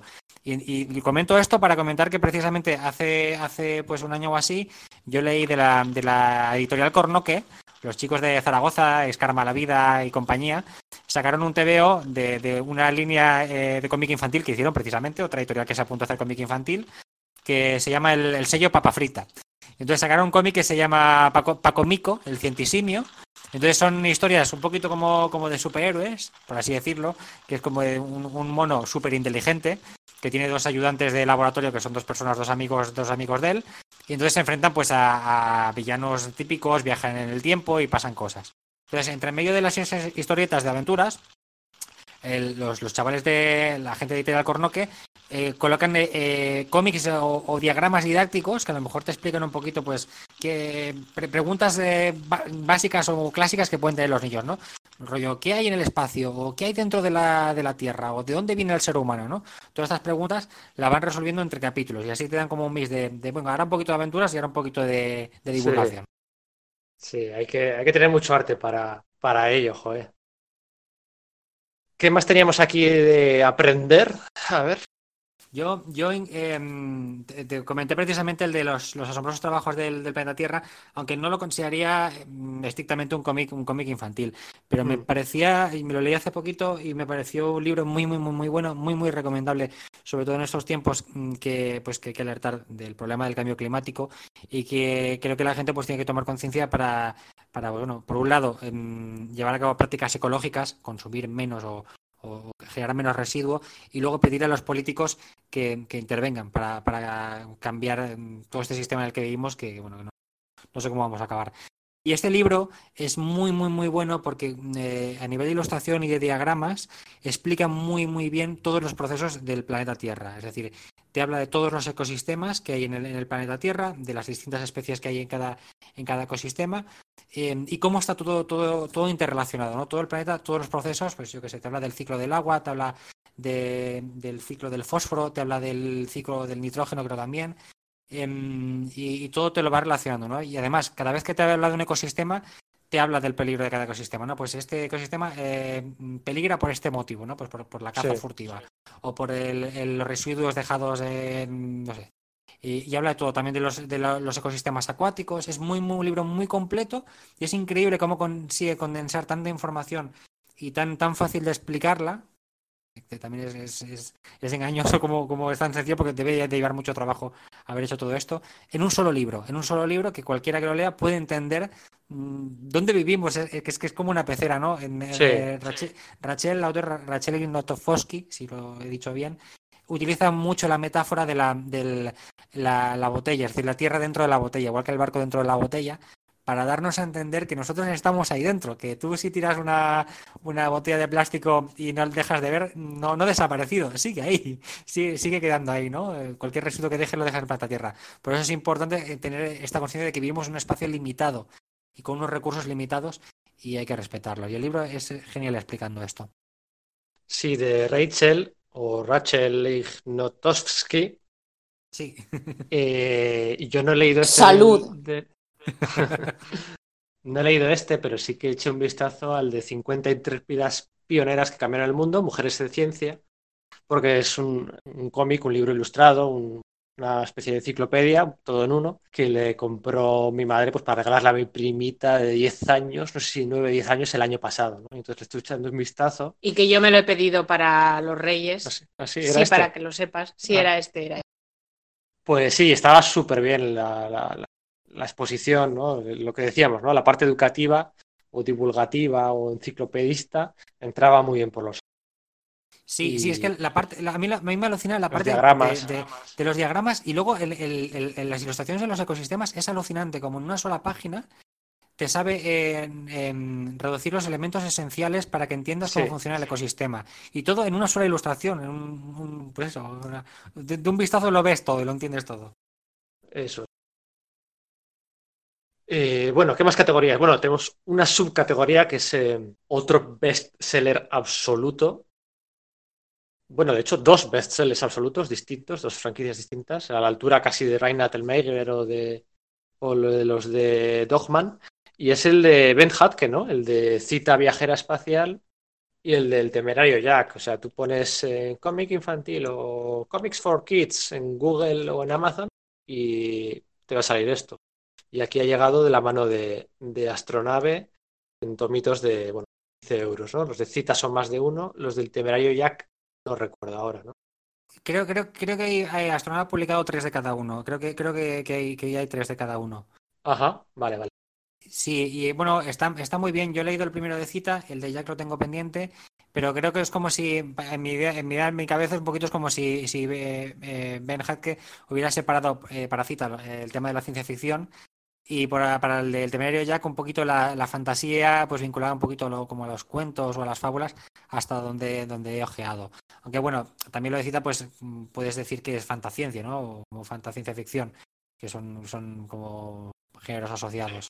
Y, y bueno, muy, muy bien. Yo con el de cita me quedé fascinado con el primer capítulo porque es, tiene una narrativa visual que engancha enseguida, mm, tiene muy pocos diálogos y es, la situación es muy rápida, pues dos, dos niños, un niño y una niña, una, la niña es cita, que va a estar con su amigo pues jugando en el bosque y de repente pum, cae algo al suelo y se quedan como alucinados, descubren lo que es y hay como una narrativa sin palabras que enganchan mucho, ¿no? Enseguida como que la, el, ven, ven hace el, el como, le diría yo, la bola de nieve, ¿no? De- enseguida la pone a rodar todo y ya estás embarcado, embarcado en la aventura con la protagonista, ¿no? Ahí viviéndolo todo. Y muy bien, muy bien. Y el desarrollo de la historia es muy chula, es un poquito, juega un poco como al, al mago de Oz, porque le- donde va cita es a otro sitio, completamente distinto. Y ahí, ahí hace amigos, hace aliados y también hace enemigos. Entonces se va, va- a partir de, de esos encuentros, eh, el autor va construyendo la historia y llega a un gran desenlace. El de, de todos los que hemos hablado, quizás estos dos, los de Cita y los de Jack, tienen la portada más potente y autodefinitoria y atractiva y, y de cómic Sí. infantil y de, ¿no? Sí, sí, sí, es como, como además muy icónicos los dos personajes, ¿no? Como aquí estoy Claro. yo, aquí estoy yo. Eso es, sencillo, atractivo, comercial y que andarse con rodeos, ¿no? Eh, bueno, vamos acabando ya, nos quedan tres mini categorías, tres mini categorías. Hemos dejado a propósito al final, o he dejado a propósito al final, la de Marvel o DC, ¿no? Porque, bueno, no quiero, ni quería, ni queremos despistar la atención o distraer la atención de lo verdaderamente importante y de la demostración de que hay obras más que de sobras, todas de una gran calidad de cómic infantil. Marvel y DC, pues también las hay, claro, se apuntan al carro. Cada cierto tiempo, pues sacan sus sublíneas de eh, cómic infantil, adaptaciones, popurrís de héroes más famosos, siempre fuera de continuidad, ¿no? Porque si Marvel Adventures, que si Marvel Kids, que si siempre las hay. Eh, no vamos a recomendar esas, podríamos recomendar los, los Tiny Titans, por ejemplo, también los de Baltazar y de Franco. Hay muchas obras en Marvel y DC fuera de continuidad para chavales, es evidente, no son tontos, a por ellos también, pero sí que me gustaría recomendar un par de ellas, dos, tres, de dentro de la continuidad de Marvel, ¿no? Ya que nos ponemos a recomendar cosas de Marvel o de DC, pues que al menos sea de dentro de continuidad. Y ahí pues brilla con luz propia, tanto en ventas, en popularidad reciente y en candidez cookie, pues una de ellas, ¿no? Sí, yo creo que te refieres a Moon Girl y Dinosaurio Diabólico, ¿no, dinosaurio diabólico. Sí. Sí, la verdad que es, eh, es una, es una gozada de, de TVO. Retrata a una niña lista, valiente, eh, independiente, o sea, todo lo guay, ahí está la protagonista. ¡Y tiene un Tiene. dinosaurio! Eso es, tiene un dinosaurio gigante y rojo que hace ro para todo, que es lo más molón que se puede tener, que se quite el Batmóvil, que se quite todo. Un dinosaurio rojo gigante. Sí, el dinosaurio diabólico de Jack Kirby, readaptado por Amy Reader, Brandon Montclair y Natacha, Natacha Bustos. En lo- la serie ha sido cancelada recientemente en Estados Unidos, pero es que, que nos quiten lo bailado, ¿no? O sea, eh, ha vendido poquísimo en librerías especializadas, poquísimo, nada, pero fuera de librerías especializadas, en cadenas generalistas y en scholarship, ¿no? Directamente en las escuelas ha vendido la es impresionante. ¿no? Ha tenido así un flechazo con la comunidad infantil norteamericana y, y no es para menos, ¿no? ¿Quién, quién ha disfrutado de esto? José, ¿tú te has leído Mungal? Me leí el, creo que fue el primer tomo que salió aquí en España y joder, pues está muy guay, pero pasa como, como muchas propuestas de estas de dentro del mundillo de superhéroes que dice está guay, pero no es para mí directamente. Me pasó cuando leí Harry Potter, que yo tenía veintipico de años y, y lo pensaba, esto lo cojo con 12 años y sería mi libro preferido de, de toda la vida. Pues con Mungel me pasó tres cuartos de lo mismo. Hay cameos de todos los héroes Marvel y demás, pero bueno, lo que importa es que la chica con su inteligencia, de hecho, es la, Y su laboratorio secreto. es la chica, es la persona más inteligente del universo Marvel. Es una forma de marketing, pero también una declaración de... Y lo sabe, es la más inteligente y lo O sea, tiene sabe. un puntillo... Es bueno. y- Claro, porque puede. sí. Voy a contar una anécdota que no tiene nada que ver con esto, pero en la protectora de animales que voy a, colaborar hay una niña que va allí los, sábados a pasear perretes y tal, que es igual que la protagonista.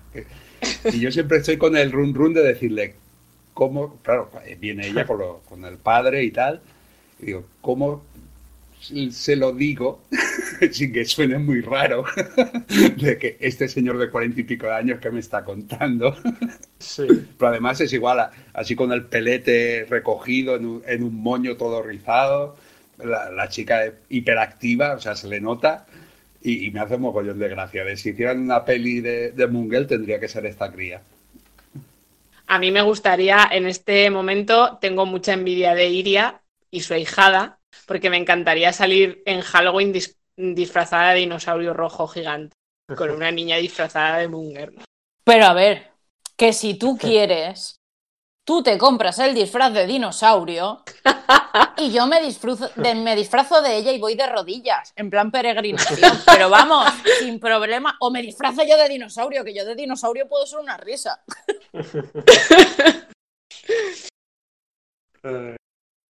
Cojo el guante.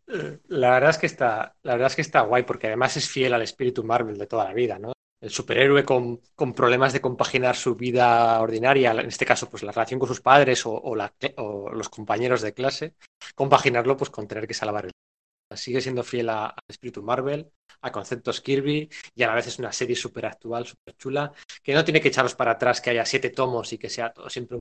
Ahora podéis parar en el 3 si queréis, o en el 1 o en el 4. Si tuviéramos que ir a la acera de enfrente, al PC, podríamos recomendar el Batgirl, la chica murciélago de Burnside, ¿no? Es el tomo aquel que hicieron Brendan Fletcher, Stewart y Babstar hace ya, hace ya tres o cuatro años, ¿eh? cuatro años diría yo, donde redefinieron un poquito a, a Bárbara Gordon, que si Oráculo, que si no, que si Batgirl, que si no, y la hicieron muy, muy, muy, pues eso, tirando más adolescente de repente, un poco un lavado facial, un- compartiendo compañeras de piso con esos problemas. eh, bueno, eh, es el cómic adolescente de DC dentro de continuidad, aunque la continuidad de DC es un jaleo, el que más se suele recomendar en estos de cómic infantil. Incluso Eh, campeones, ¿no? Que hicieron ahí, o los nuevos Ah. campeones, no recuerdo cómo se llama, que era así, también de aventuritas de los nuevos superhéroes, que era, a mí me pareció bastante ligerita, con el mismo espíritu ¿Cuál? que, La de- que comentas. Pero la de Marvel, la de Marvel dices, Sí, ¿no? sí, de Marvel me sí, refería. sí. con todos los héroes juveniles de... Bueno, siempre- cada cinco años hay un nuevo grupo de héroes juveniles en Marvel. Eh, lo que para mí El- fue nuevos guerreros, pues Claro. ahora son los campeones. Eso, Eso pasa es. siempre. Esos, los nuevos mutantes, nuevos guerreros, los runaways, los... Pues ahora toca con los, los campeones, ¿no? Con Miss Marvel, con Nova, con Amadeus Cho y compañía. Está, está guay. Esta creo que se la leíban. Campeones, sí, sí, campeones la empecé, lo que eh, la he ido dejando paulatinamente porque, em, por un lado, a ver, no está mal, está correcta, pero el, el número de grapas compradas mensualmente y más Sí. con los precios que se avecinan no empiezan a no salir a cuenta. Bueno, vamos a ir acabando. Quedan dos categorías. Una de clásicos, que vamos a pasar muy por encima. Es que, que vamos a contar a estas alturas, pues no sé. De 13 Rue del Percebe, ¿no? Eh, de. Pues, es que eso para todas las edades. Para los chavos. Yo lo leí, yo lo cuando había el pequeño país, cuando yo era pequeño. El pequeño país, jo, cuántas horas y domingos de, de diversión. Eh, el pequeño Espirú, eh, Pulgarcito, Super López, los pitufos, luego tendremos un par de audios de los pitufos, de Pello. Eh, pues esos clásicos van a funcionar siempre con los chavales de la casa, pero bueno, no es ni el momento ni el lugar para, para recomendarlos. Y luego la categoría de televisión, aquí hay un trasvase de ida y vuelta, podríamos recomendar pues, de Pato de Aventuras o el super bestseller de, de Hora de Aventuras, ¿no? que, es algo que a mí, fíjate, me encanta Bob Esponja y me encanta Patrulla Canina y me encanta otras historias, pero no, no he acabado de entrar nunca con Hora de Aventuras. No, no sé muy bien por qué. Eh, aquí los ¿Has dicho que te gusta la patrulla canina? Sí, sí, sí, sí, sí. Me, me gusta la Patrulla Canina y me gusta Bob Esponja y me gusta Dora la Exploradora, por Dios. Eh, Con A mí, Dora con- me, a mí Dora me pone muy nerviosa. Pero bueno, ¿Qué dices? sí, yo ¿Dónde soy está más, de Peppa, soy más de Peppa Pig. ¿Yo qué quieres Sí, que te yo diga? Sí, yo Eso es para sí, otro que, debate. que sí, es verdad, parece un secador de pelo, no una cerda, pero yo qué sé, me hace gracia. Se queda el pelo. Ya, solo lo voy a poder ver así. Pero Hora de Aventuras a ti te mola, por ejemplo. A mí es que no. A mí es que de hora, yo a hora de aventuras no le consigo coger el rollo, salvo a la princesa Bultos, que me hace mucha gracia. Entonces, los capítulos donde sale ella los he visto todos y me muero de risa con ella, pero los demás es como que me ponen de los nervios. Ah, bueno, y el momento bacon bacon frito, que cada vez que cocino lo utilizo. Y ya. Eh, Lo cierto es que. Lo cierto es que es difícil entrar. O sea, bueno, es fácil entrar, los chavales entran por donde sea, ¿no? Todo funciona. Pero es que hay tomos y tomos de las, de las aventuras ya. Además, Norma los saca bastante baratos, 14,90 euros, una cosa así. Hay un mogollón de tomos, podéis entrar por ahí. Y vamos a acabar eh, hablando de Hilda, porque es otro de esos bestsellers que está oculto a plena vista. El otro día, por ejemplo, eh, vosotros seguramente paséis, pase desapercibido. Cuando le dais con el scroll en Netflix y bajáis y izquierda a derecha, buscando series nuevas, ahí está Hilda, ahí está Hilda en series de dibujos animados, de animación. Eh, de hecho, el otro día le, fui a dar para ver un par de capítulos, el del troll, por ejemplo, y me decía, tienes un 53% de compatibilidad, me dice, para, para, para, para ver Hilda. El algoritmo de Netflix de recomendaciones se habrá quedado súper loco al, al, al, al, darle al play a Hilda, a ver qué me sugiere a partir de ahora. Pero bueno, es, está ahí, ¿no? Es uno de los... Funciona muy bien, formato europeo, eh, lectura relajada, cándida. Sí, eh, Hilda, yo me lo. La verdad es que preparando el programa me he dado cuenta que me falta uno, el último. O sea, son. Yo me lo compré hace pues ya tres o cuatro años tranquilamente y flipé de la, de la sensibilidad que tiene, que tiene sus páginas, por decirlo así. No, no es sensiblero, sino que habla pues de eso de Hilda, que es una niña que vive con su madre en los dos primeros álbumes en, en el fondo de un valle, Sí. en el centro de un valle, Sí, y, y ella sale a dibujar al campo porque le gusta dibujar, su madre es dibujante, o sea, nu- siempre se la ve dibujando, nunca especifican mucho, mucho sobre qué dibuja, pero bueno. Y es como, nunca te lo especifican, pero sí que es una, una serie muy sensible, de, habla de, de la soledad de la cría y de la, la incomprensión que tiene ella con su madre, de que ella en el fondo pues quiere más libertad, pero también necesita que la madre la proteja y la, Sí. la preocupación de la madre también de, de eso, de pues la niña poco a poco ya, ya no la tengo debajo de, del ala.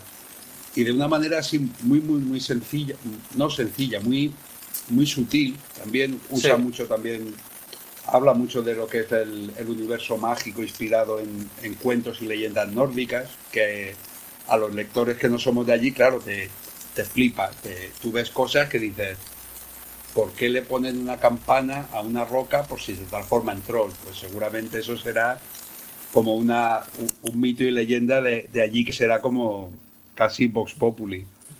Y ese tipo de cosas, la verdad es que son, son eso, son cinco libros, se puede leer cada uno, puedes empezar por donde quieras, luego a partir Sí. del tercero hacen un ligero cambio que por circunstancias que pasan tienen que trasladarse en la ciudad y el cambio, la verdad, yo creo que es muy positivo porque además ya Hilda ya no está sola físicamente, pero realmente tampoco ella tiene problemas para relacionarse con, con- con otros humanos, con seres mágicos y todo eso, ella sigue, mola mucho por eso, porque sigue como la lógica de, de ese mundo absurdo que, que son los, los duendes y los trolls y ese tipo de cosas, pero en el momento que tiene que, que hablar con sus colegas del colegio, no hay manera. Y la verdad es que es una pasada. Ahora, esta semana Sí. le he estado pegando un vistazo y, y es maravilloso. La serie de televisión no sé cómo será, pero bueno, lo de siempre. fiel. El cómic, pues, es, Es muy fiel. Mira, fi- eh, fiel en, en- en cuanto al ritmo sosegado, eh, eh, candidez, el, el tono pasteloso. Aquí eh, lo, lo que juega mucho el Luke Person con, con el cambio de tamaños de viñetas. En plan de, en una página igual te mete esos 15, 16 viñetas, pasas la página y es pam, un splash page de la hostia, Sí, que ella se mete en un, en un festival en mitad de la ciudad y te cambia los colores y ese tipo de cosas muy arriesgadas y, y le salen muy bien, que es lo que más rabia me da. Luke, Luke Person, eh, que había estado trabajando en Hora de Aventuras en las temporadas 5, 6, 7 y 8, me parece. Y bueno, pues dijo hasta aquí. Y se montó esto y se aforró. Porque es que Hilda está en todos los lados.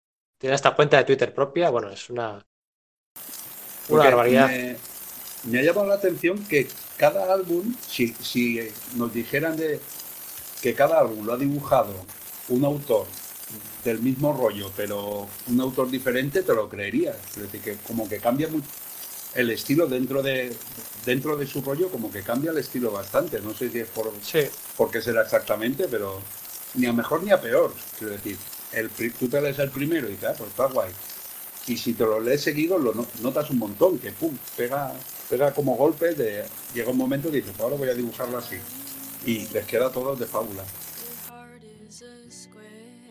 Bueno, a ver, va a sonar el timbre, va a sonar la campana de hacer el, que se ha acabado el día, se ha acabado la clase, se nos han quedado mogollón de títulos por comentar, desde It's No hasta el Filemón de Fred, hasta Kowa de Toriyama, hasta, no sé, los pitufos hemos comentado, hasta el Carlitos Fax de Montéis, hasta el pequeño Olaf de Brocal, la bruja madrina de... Ah, mira, no, la bruja madrina de Jill Thompson está luego en los audios que vienen ahora, está la bruja madrina de, de Thompson. Hasta, bueno, se nos han olvidado mogollón, pero es que es lo normal. Y diréis, en otros habéis pasado muy por encima, casi no los habéis comentado. Pues sí, pero bueno, yo creo que ha quedado claro que hay que prestar atención al cómic infantil porque hay mucho y de calidad media muy alta, ¿eh?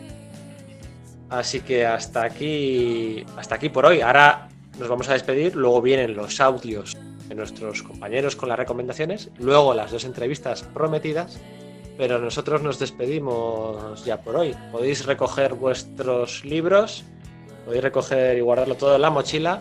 Iria, Yo tengo ya un pie para fuera de la clase, yo quiero merendar, vamos que nos vamos, que en clase no me dejan leer y yo quiero leer. Nerea, Sí, yo me voy con mi bocata de chorizo de Pamplona. yo siempre iba con el, el balón debajo del brazo a, a hacernos chutes antes de, antes de ir para casa. Iván, Yo, yo voy, yo entro con cómics y salgo con cómics. Yo de pequeño, del trayecto del, del colegio, casi de casa a colegio, iba con cómic en la mano, esquivando farolas. O sea que voy- me, me voy leyendo. Yo Y- cuando era pequeña iba con dos bocatas, no con dos cómics. Prioridades, prioridades. Cada uno. Ay. Y nada, José, muchas gracias por pasarte por aquí, por Sala de Peligro. Muchas gracias por venir, José. Gracias a vosotros. Un placer haber hablado de, de todo tipo de TVOs con vosotros.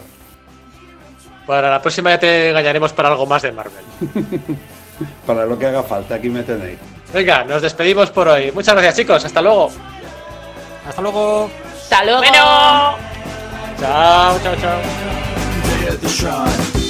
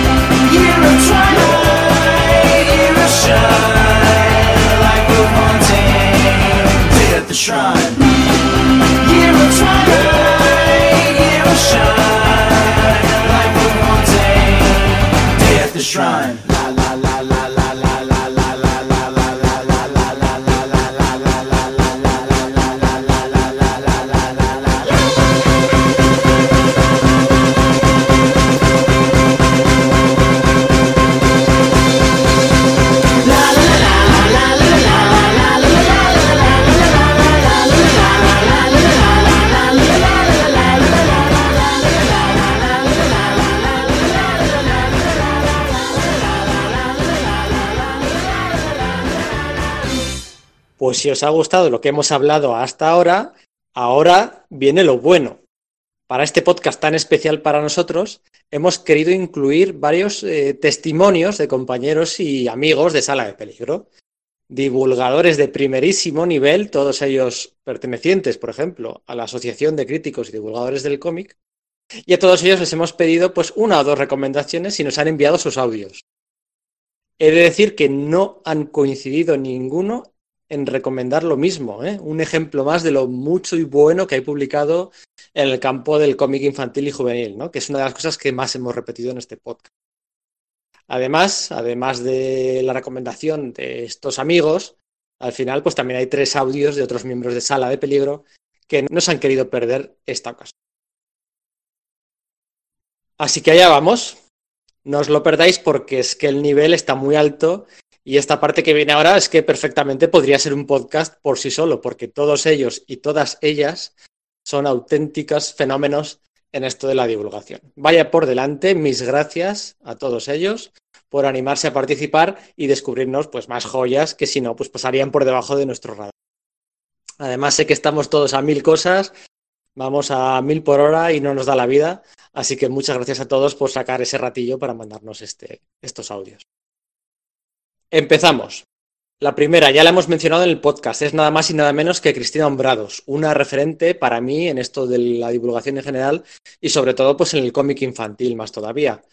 Omnipresente como ella sola, Cristina, por ejemplo, la podéis encontrar en el podcast Solo hablamos de historietas, donde en su día también hicieron un podcast infantil que estoy deseando escuchar nada más acabar este. Allá va dentro audio con las tres recomendaciones de Cristina. Hola compañeros, aquí Cristina Hombrados de Visita Podcastil. Ya sabéis que cuando se va de visita a un sitio que menos que llevar alguna cosa de regalo, ¿no? Yo como siempre voy con vestidos a todas partes, he pensado en traeros unos cuantos, a ver si os gustan. El primero de ellos pertenece a una de las editoriales más emblemáticas en cuanto a público infantil se refiere. Se trata de la editorial Mamut que seguro que todos conocéis. El título es Ya vamos y es de Marta Cunil y en él se nos narran las aventuras de tres amigos que son aves migratorias. Ya sabéis, estos pájaros que surcan nuestros cielos en primavera y en otoño buscando latitudes más cálidas. ¿Qué le sucede a estos tres amigos? Pues que les da una pereza horrorosa salir de viaje cuando toca con sus colegas. Y aquí comienzan todas las aventuras. La verdad que es un título perfecto para primeros lectores, no en vano pertenece a la colección Waistiti que está orientada a los niños que están comenzando a leer. Se utilizan mayúsculas, tiene muy poquito texto, visualmente es muy llamativo para ellos, tiene un trazo sencillito y unos colores que impactan. Una lectura muy recomendable. El siguiente TVO está pensado para niños un poquito más mayores. Se trata de Bolívar, es de Sean Rubin y lo edita nuestro país ECC. Personalmente me parece uno de los TVOs más destacados para niños que, que se ha publicado en lo que va de año. Es un artefacto así a medio camino entre el TVO y el álbum ilustrado. La verdad que visualmente es muy bonito, tiene una trama deliciosa y tiene un aroma a esos clásicos de Sendak o de Shepard. Y aquí se nos cuenta que hay un dinosaurio suelto en Nueva York, pero los adultos no nos damos cuenta. ¿Por qué? Porque andamos siempre ensimismados mirando las pantallas de los móviles. En cambio hay una niña que sí que se ha percatado de ello. Pero claro, ¿qué sucede? Que a los niños nunca nadie se- les hace caso. Es una lectura maravillosa para disfrutar en compañía de los más pequeños y los más grandes. El tercer TVO ya está pensado para, para los más mayores. Pertenece a una de mis autoras favoritas y es lo último que ha llegado a nuestro país de ella. Eh, se titula Fantasmas, la autora es Raina Tegelmeyer y lo publica en nuestro país Maeva Young. En Estados Unidos tiene muchísimos lectores, aquí la verdad que está empezando a despegar también. Y es que Raina empatiza con la chavalería muchísimo, puesto que sus personajes reflejan sus inquietudes, sus problemas y el sentir de los más jóvenes. Los temas los trata siempre de forma muy amable, con muchísima sensibilidad y humor. En este fantasma nos encontramos la historia de Katrina y su familia, que ha de mudarse, puesto que su hermana pequeña tiene una enfermedad, una fibrosis quística, ya que esa mudanza a Bahía de la Luna la podría beneficiar. Lo que sí supondrá para las hermanas es un cambio de su vida y la constatación de la importancia de nuestra familia y nuestros antepasados en el presente y en lo que somos actualmente. Espero que os hayan gustado. Un abrazo enorme. El segundo participante es otro referente del cómic infantil y, como yo, apasionado de los números y de las cifras. Hablamos de José Serrano, al que seguiréis en la cuenta de Twitter de Guía del Cómic, pero es que además también tiene otra cuenta dedicada solo a este campo, al cómic infantil. La cuenta se llama arroba cómic eh, barra baja, guion bajo, me refiero, infantil. Su elección, ¿eh? y eso que tenía muchísimas dudas de con cuál quedarse, el teatro del cuerpo humano. Hola, soy José Antonio Serrano y quería recomendar un par de títulos para peques que me parecen muy interesantes y que creo que quizás han pasado algo desapercibidos dentro del sector del cómic por un motivo u otro. El primero es Imagina, de Aaron Becker, publicado por Cocoro Editorial en 2014. Es un libro breve, de 40 páginas, en formato casi cuadrado de unos 23 por 26 centímetros, en la línea de muchos libros ilustrados para niños. Y es mudo, está narrado enteramente sin palabras. La protagonista es una niña que se aburre en casa y como su familia no le presta atención, coge un lápiz de color rojo y literalmente dibuja una puerta que le lleva a otro mundo de fantasía. Durante la historia, la niña irá recorriendo diferentes escenarios de este mundo, donde se irá encontrando con adversidades que superará usando el lápiz rojo de nuevo para dibujar objetos o vehículos, hasta finalmente acabar regresando a casa. La narración es muy sencilla, usando pocas viñetas y con frecuencia resuelve las páginas con ilustraciones a página completa o doble página, que recrean grandes escenarios muy llamativos, desde paisajes naturales a castillos o gigantescos aparatos voladores. Es una obra ingeniosa y con mucho cuidado con el detalle, de esas en las que una relectura descubres detalles, de dibujo pero también argumentales, que pasan desapercibidos en la lectura inicial. Tiene una interpretación muy evidente como metáfora sobre la imaginación infantil que me parece muy bonita. Y es una gran elección para primeros lectores, pero que también disfrutarán los adultos que quieran acompañar a los peques o simplemente disfrutar del ingenio de Aaron Becker. El segundo que quería comentar es El Teatro del Cuerpo Humano, de Maris Wicks, publicado por Norma Editorial en 2017. A diferencia del anterior, este es un buen tocho, son 240 páginas a color en, 17 en tamaño 17 x 24, ligeramente más pequeño que un comic book americano. A mí me gusta presentarlo como el equivalente a Eras una vez en el cuerpo humano, la serie de televisión de los años 80 que en su día también conocíamos como Eras una vez la vida, pero realizada en formato cómic y para chavales de la generación Hora de Aventuras. Es un TVO que explica de forma muy amena nociones básicas del funcionamiento del cuerpo humano, del sistema óseo a los cinco sentidos, pasando por el aparato digestivo o el sistema respiratorio. Aunque abarca mucha materia, la autora se las ingenia para hacerlo muy digerible y divide el libro en 11 capítulos de unas 20 páginas de promedio, como si fueran diferentes actos de una obra de teatro. Capítulos que presenta un personaje que ejerce de narrador, el esqueleto que vemos en la portada, recurriendo con frecuencia a gags para hacer la lectura más digerible. Y buena parte de los elementos del cuerpo humano que presenta son humanizados con caritas o extremidades, como si fueran un personaje vivo muy simpático y muy cookie. El dibujo es muy colorido y expresivo, y a veces los diseños parecen sacados literalmente de, algún capítulo de Hora de Aventuras. Pero por ser a menos no se escatiman información, y el autor aprovecha el medio impreso para reproducir con frecuencia esquemas y cortes transversales del cuerpo humano, con el que su público objetivo también puede usar perfectamente para estudiar cuando les toque el tema del colegio. Por ambición y resultados, El teatro del cuerpo humano me parece el mejor cómic de divulgación para chavales que se ha publicado en España en los últimos años, aunque estaría seguido muy de cerca por la serie Historia del arte en cómic de Pedro Cifuentes que se ha estrenado hace apenas unos meses. Si tenéis Peque en casa y es de los que disfruta con los, con los libros de conocimiento o series como Pregunta a los Storybots de Netflix, este TVO de Maris Wicks es un acierto casi seguro, y además le va a servir para adelantar temas que va a estudiar obligatoriamente en el cole. Es un cómic que también me parece ideal para bibliotecas escolares y para usar en clase como complemento. La siguiente, también compañera nuestra de enlace de cómic, es Nerea Fernández, doctor y profesora de lengua y que todavía es capaz de sacar un ratillo para empezar su propio podcast, el podcast S, tal cual, el podcast S, que ojalá vayan sacando más poquito a poco. Y ojo que no nos trae ni una ni dos recomendaciones, sino tres. Dentro, Nerea.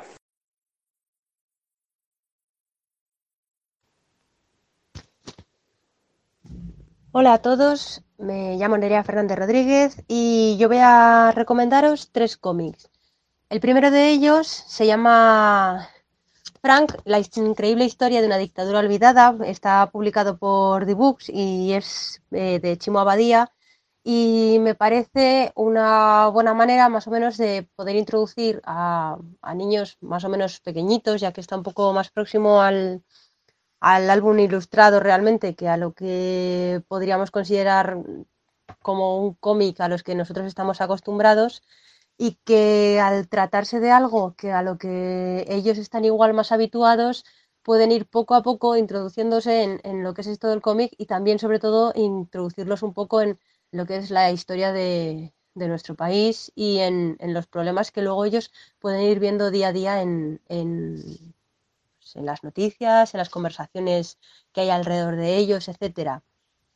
En segundo lugar, eh, me gustaría recomendar ya para un poquito más mayores el cómic de Bandet, el volumen 1 que se llama Presto, de Tobin y Cooper, que nos cuenta más o menos una historia de una especie de mm, medio ladronzuela o también podríamos decir como una especie de justiciera que se dedica más a la recuperación un poco de, de obras robadas, aunque de vez en cuando se queda con, con alguna.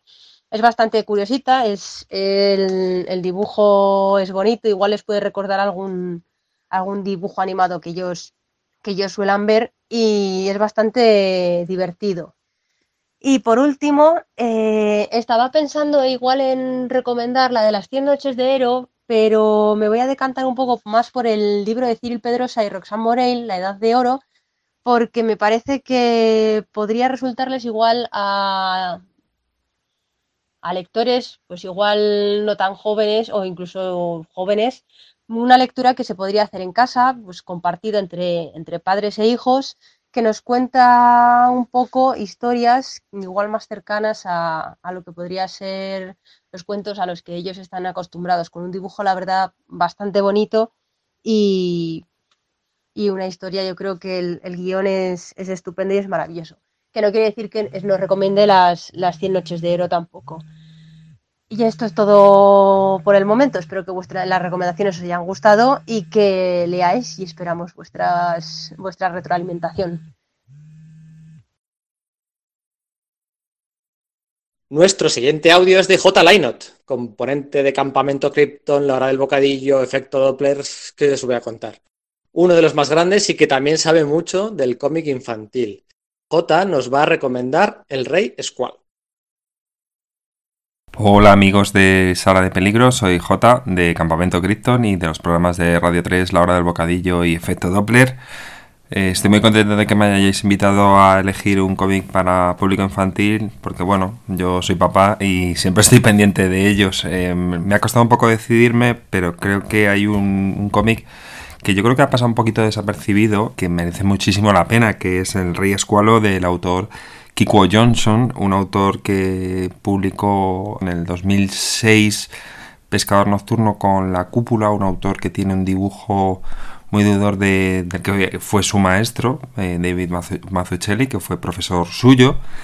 Y que yo creo que entronca con una corriente de, autores de cómics de superhéroes que a mí me gustan mucho, gente como Chris Samney, nuestro Jorge Fornés, pero sobre todo Kikuo Johnson se ha dedicado a la ilustración, es un habitual de la revista New Yorker, pero tiene dos cómics, el que he mencionado, Pescador Nocturno, y este rey es el Rey Escualo que voy a, que voy a recomendar, que edita en nuestro país Fulgencio Pimentel, una edición estupenda, maravillosa, eh, con un con un tacto rugoso y que además incluye un apéndice que no se suele encontrar en, los cómics infantiles, que es una especie de consejos para padres para leer los cómics con, con sus hijos. Y es bastante bastante interesante.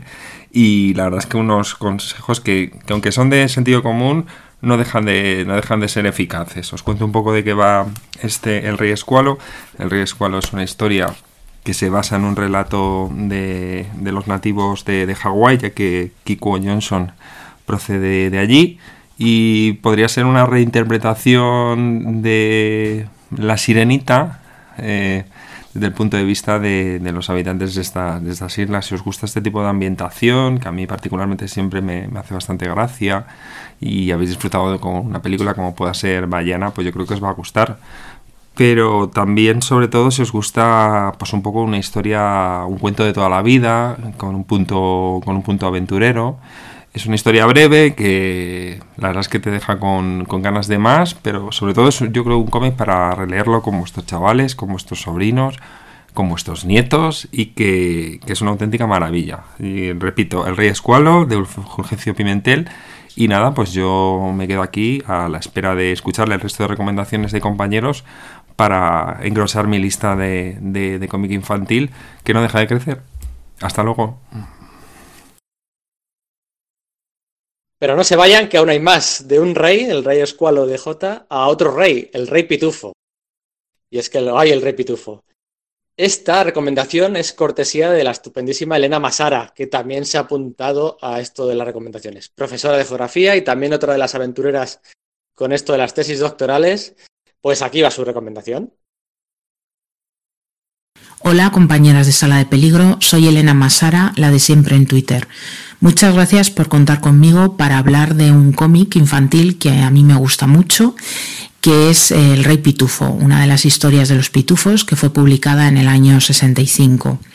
Me gusta especialmente porque me gustan mucho los cómics infantiles y las historias infantiles en general que tienen una doble lectura adulta, sobre todo cuando esa lectura es tan inteligente, tan crítica y por momentos tan fascinante como la del rey pitufo. El argumento es muy sencillo, parte de que el gran pitufo tiene que salir de la aldea unos días, de forma que los pitufos y la propia aldea se quedan sin líder temporalmente. Esto deviene en un auténtico caos y lo que vemos a partir de entonces es cómo los pitufos acuden o apelan a la democracia más básica, que es la de un pitufo un voto, para llenar ese vacío de poder. Esta democracia lo que tiene es que acaba, llenándose de malas praxis, porque los pitufos, no lo olvidemos, no tienen cultura democrática, están gobernados por el gran pitufo desde no se sabe cuándo y no necesitan la democracia, pero cuando apelan, cuando acuden a ella, pues se ven con las problemáticas de la demagogia, de las malas praxis a la hora de votar, etcétera. Lo que ocurre es que acaban aupando a uno de los pitufos al poder y acaba viéndose que es un auténtico tirano.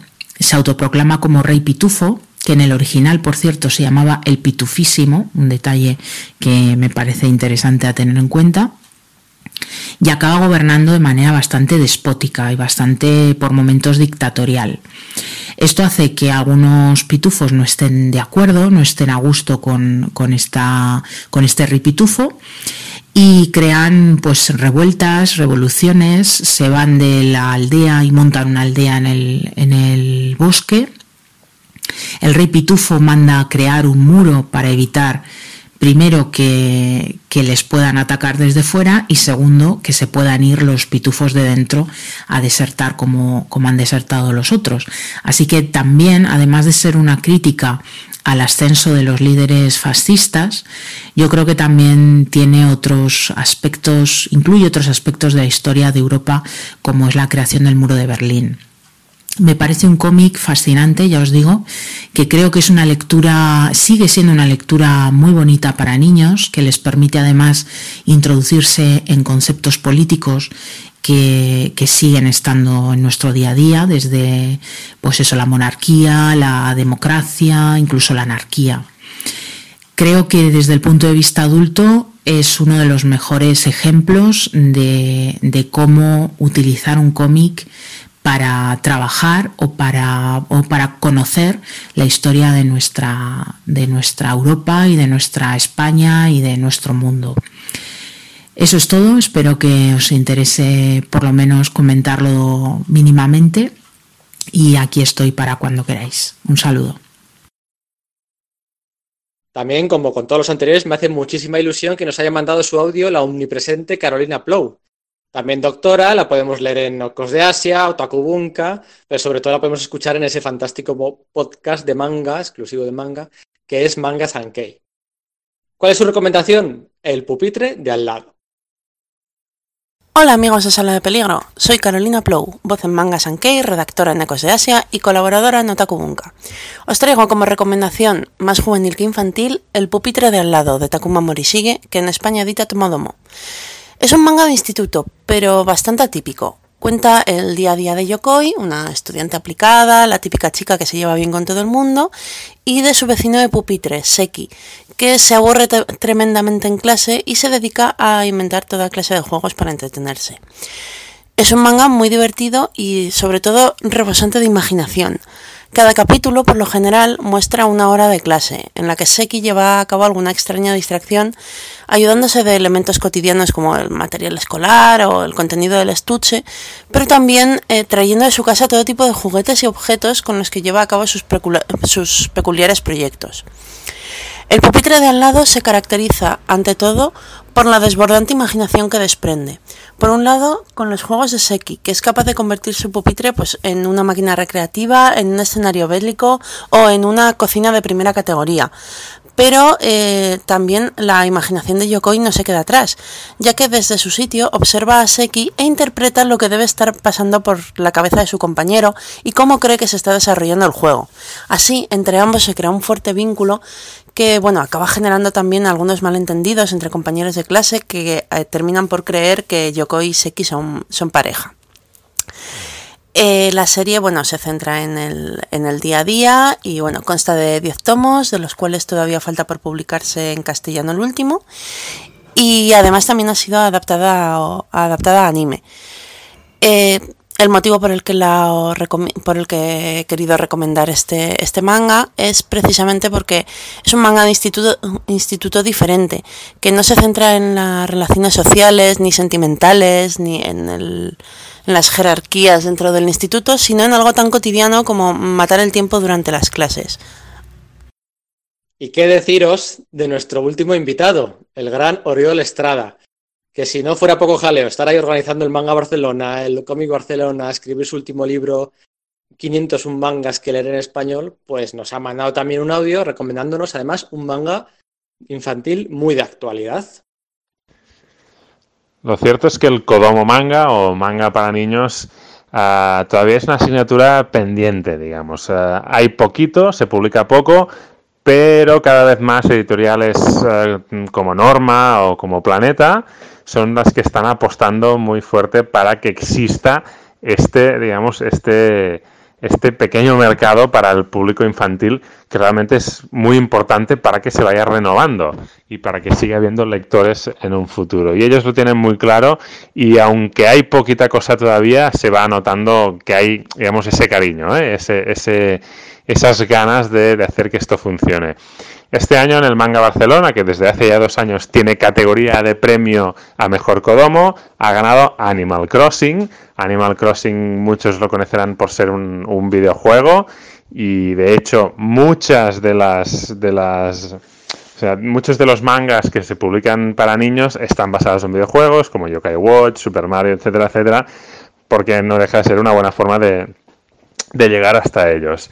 Animal Crossing Para los aficionados al videojuego es fantástico porque tiene un montón de chistes, un montón de guiños a la mecánica del juego, a los personajes, a las situaciones que se dan en ese juego, pero también es un manga que se puede leer perfectamente sin, sin haber jugado nunca al videojuego. Es muy divertido, con ese toque de humor japonés, mezcla, digamos, páginas ah, de cómic, mm, eh, digamos, con una estructura ah, típica, pero también con yonkoma. ¿eh? Yonkoma son las tiras de cuatro viñetas también muy propias de- del cómic de humor japonés, ¿no? Y va mezclando ambas cosas para conseguir ahí pues un, un- efecto, ¿no? Y la verdad es que es, mm, tiene ese punto surrealista, es muy divertido y creo que puede enganchar mucho a los pequeños y a los no tan pequeños porque hay muchos lectores que ya son mayorcitos y que disfrutan mucho de Animal Crossing. Vaya fenómenos todos. ¿eh? Muchas gracias, chicos, chicas. Muchas gracias una vez más. Estoy encantadísimo con vuestras aportaciones. Me ha hecho mucha ilusión. Y ahora, pues como decía, os dejo con tres audios, ¿eh? los audios de Enrique, Sergio e Íñigo, que también recomiendan cómic infantil. Que no nos engañen, a los niños les gusta pasar miedo, las gamberradas y los chistes de pedo, culo, pis. Los niños no quieren tener una hada madrina, y Jill Thompson lo sabe. Thompson, que es la guionista, la dibujante y la colorista de Bruja Madrina, creó a su personaje basándose en sí misma y en los cuentos que le contaba a su hija pequeña, que a su vez fue la inspiración para Hannah Marie, la niña protagonista. Las preciosas acuarelas de Thompson, que nos pueden recordar el estilo de pesadilla de antes de Navidad, ilustran unas historietas fáciles de leer, con tres o cuatro viñetas por página como mucho, y que le dan a los niños sobreprotegidos que estamos criando lo que realmente quieren, lo que siempre han querido, diversión, gamberrada, pero también buenos sentimientos. Hay una edición de norma editorial de 208 páginas, en tapa dura y a un precio muy apañado de 25 euros. Al principio de la colección de los pitufos, eh, uno de los primeros álbumes es Los Pitufos Negros. Y es básicamente una historia de zombies para niños. Eh, y además contando que es una historia de zombies antes de que existieran las películas de zombies. Este TVO del 1960 y pocos es realmente visionario. Eh, inventa los zombies, inventa aventuras y lo hace todo para niños que puedan disfrutarlo y a la vez puedan tener cierto miedo. Los TVOs de, de los pitufos de Pello son siempre recomendables, son siempre mucho mejores de lo que les damos crédito y, y siempre adelantados a su época. Hola a todos, desde este especial que estamos dedicando en Sala de Peligro al cómic infantil, yo he venido a hablaros de, bueno, pues de Amulet, ¿no? Una saga de, que lleva de momento ocho libros publicados, de momentos en inglés, el último hace un año, se supone que saldrá otro más, eh, que serán nueve en total, y que, bueno, pues es una obra del, del autor Kazuka Buishi, y, y bueno, pues es, curioso porque del que no se hable más de este, de esta saga, dado que ha estado, por ejemplo, en el top de bestsellers del New York Times en Estados Unidos, ¿no? Eh, Amulet es- está siendo publicado por el sello Graphics de la editorial Scholastic. Resulta muy curioso ver cómo hay un cómic infantil en el circuito de la librería generalista de grandes superficies USA que funciona muy bien y es muy pu- popular. Hay otros ejemplos como, por ejemplo, las obras de Rainer Telgemeier, ¿no? Y este tipo de cómics se supone que los que sabemos del que se supone que los que sabemos bastante del cómic USA pues en realidad no sabemos nada, ¿no? O sea, sabemos muy poco fuera del circuito Marvel, DC, Image, Dark Horse, todo esto la distribución de Diamond, ¿no? Y quizás estamos viendo una, un poco en un mundo paralelo, ¿no? Comparado con, con lo que realmente sucede, ¿no? Bueno, eh, yéndonos a Amulet, aquí pues en 2009 salió el, primer tomo, eh, publicado por la editorial Molin- Molino en su sello Ficción Kids. Ahora en noviembre, ah, ahora mismo lo acaba de reeditar y se ha lanzado a sacar también el segundo. Eh, Amulet, como he dicho, es, es una obra eh, fruto del autor Kazuka Boishi, que es un autor norteamericano, aunque sea japonés de nacimiento, ¿no? Porque, bueno, pues su familia se mudó a Estados Unidos cuando él contaba con cuatro años. Ha hecho, pues eso, cómics como Copper, eh, hizo otro, otro proyecto llamado Flight, que llamó la atención de, de Eric Larsen en, en Image, ¿no? Y bueno, pues de hecho, eh, que en este editorial, pues publicaron su, el primer volumen y que, y fue nominado al Eisner, ¿no?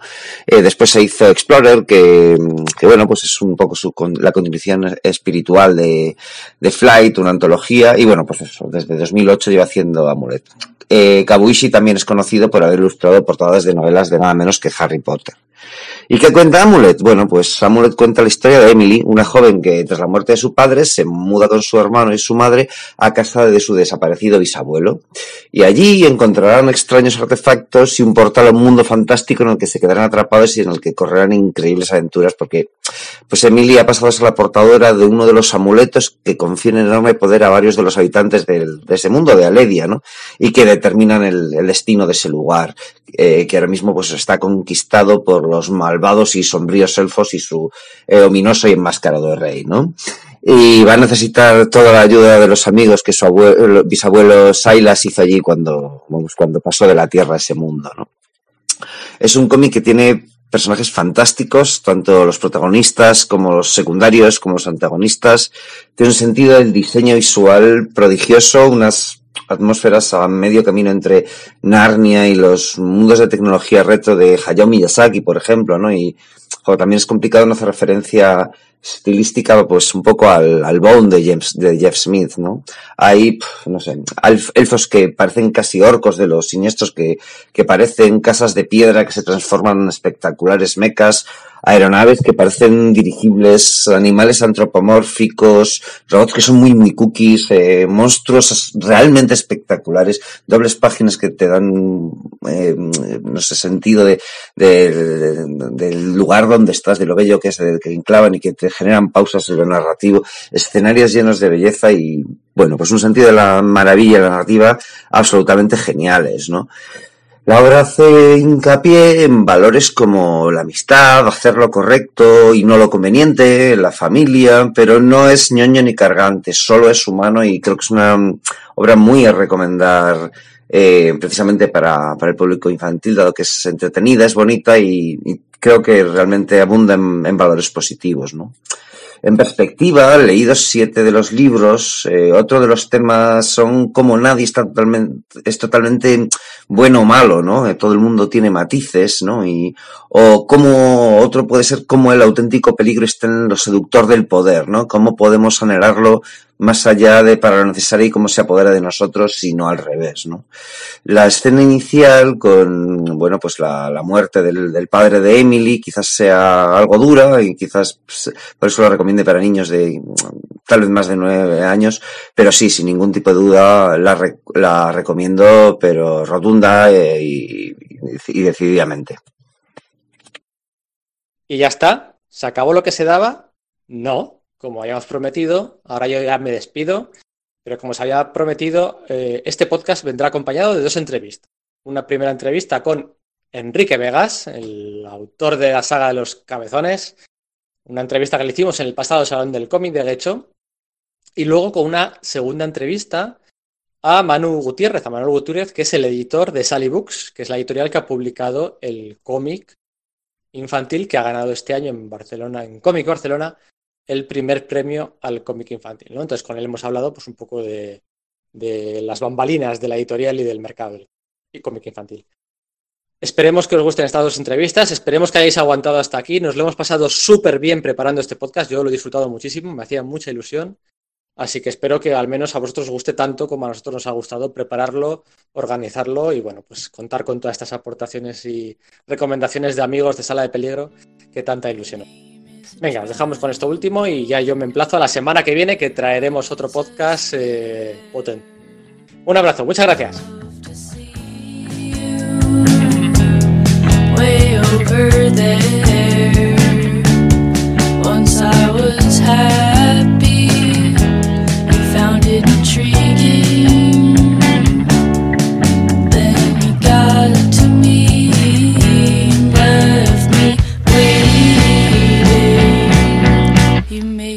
Bueno, los aniversarios. Hola Enrique. ¿Qué tal? ¿Qué tal? Oye, eh, ¿cómo, cómo era el dicho aquel de vaya donde vaya triunfas, no? ¿O ¿Cómo era aquel? Bueno. Había un anuncio, ¿no? Hace años, no me acuerdo bien. Siempre, tío, todos los salones en los que te veo, quien tiene las filas más largas, no sé por qué, son las tuyas. porque tardo mucho en hacer los dibujos. No es- no es por eso, no es soy- por soy- eso. La verdad es que intento ser muy rápido. Porque siempre. hay- Porque yo creo que porque, porque eh, mi público son familias. Entonces va los padres como unos cuantos niños. Entonces abultan mucho más. Siempre parece que hay, hay un montón de gente. Entonces intentas un poco Nada. ahí tratar es modestia, todos. modestia, que va. Bueno, Bueno, los cabezones, ¿cómo empezó esto? Pues. te habrán preguntado mil veces, pero... No, pero, pero realmente no es una. eh, Me gusta recordarlo. Porque en, los cuadernos, eh, cuando estoy en primaria y tal, en los cuadernos, en los bordes tenías ya aquello o... No, no, no, no, los cabezones, de hecho, surgieron. Yo siempre había dibujado eh, realista, o sea, como todos aprendemos. Y había hecho, de hecho, tengo algún portafolio y cosas así, cuando era jovencito, intentando publicar eh, cosas realistas y cosas tipo Conan.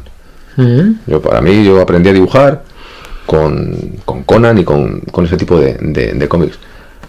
Cuando entré a, entré a dibujar, entré a trabajar en el mundo de la animación, empiezas a, tratar de otros otros tipos de, línea, más clarita, más blanda, personajes más blanditos. Y ahí fue cuando empecé a, trabajar en animación. Eh, fue cuando desarrollé, aparte en los tiempos muertos mis propias caricaturas, mis cosas. Y así fue, fue así. Empecé a disfrazar a unos bebecitos. Yo hacía en una de las, uno de los encargos eran unos bebés con sus pañales y tal. Entonces yo, en los tiempos muertos, me dedicaba a, disfrazarles de, de lo que me apetecía en ese momento, para desintoxicarme un poco. Y, em- y empecé a, a ver que, que podía contar cosas y podía dibujar cosas graciosas con, con los cabezones. Y empezó así. Y si ves los primeros, de hecho, en, en cuestión de estilo, pues, han variado bastante. Eran más cuadradotes, Sí.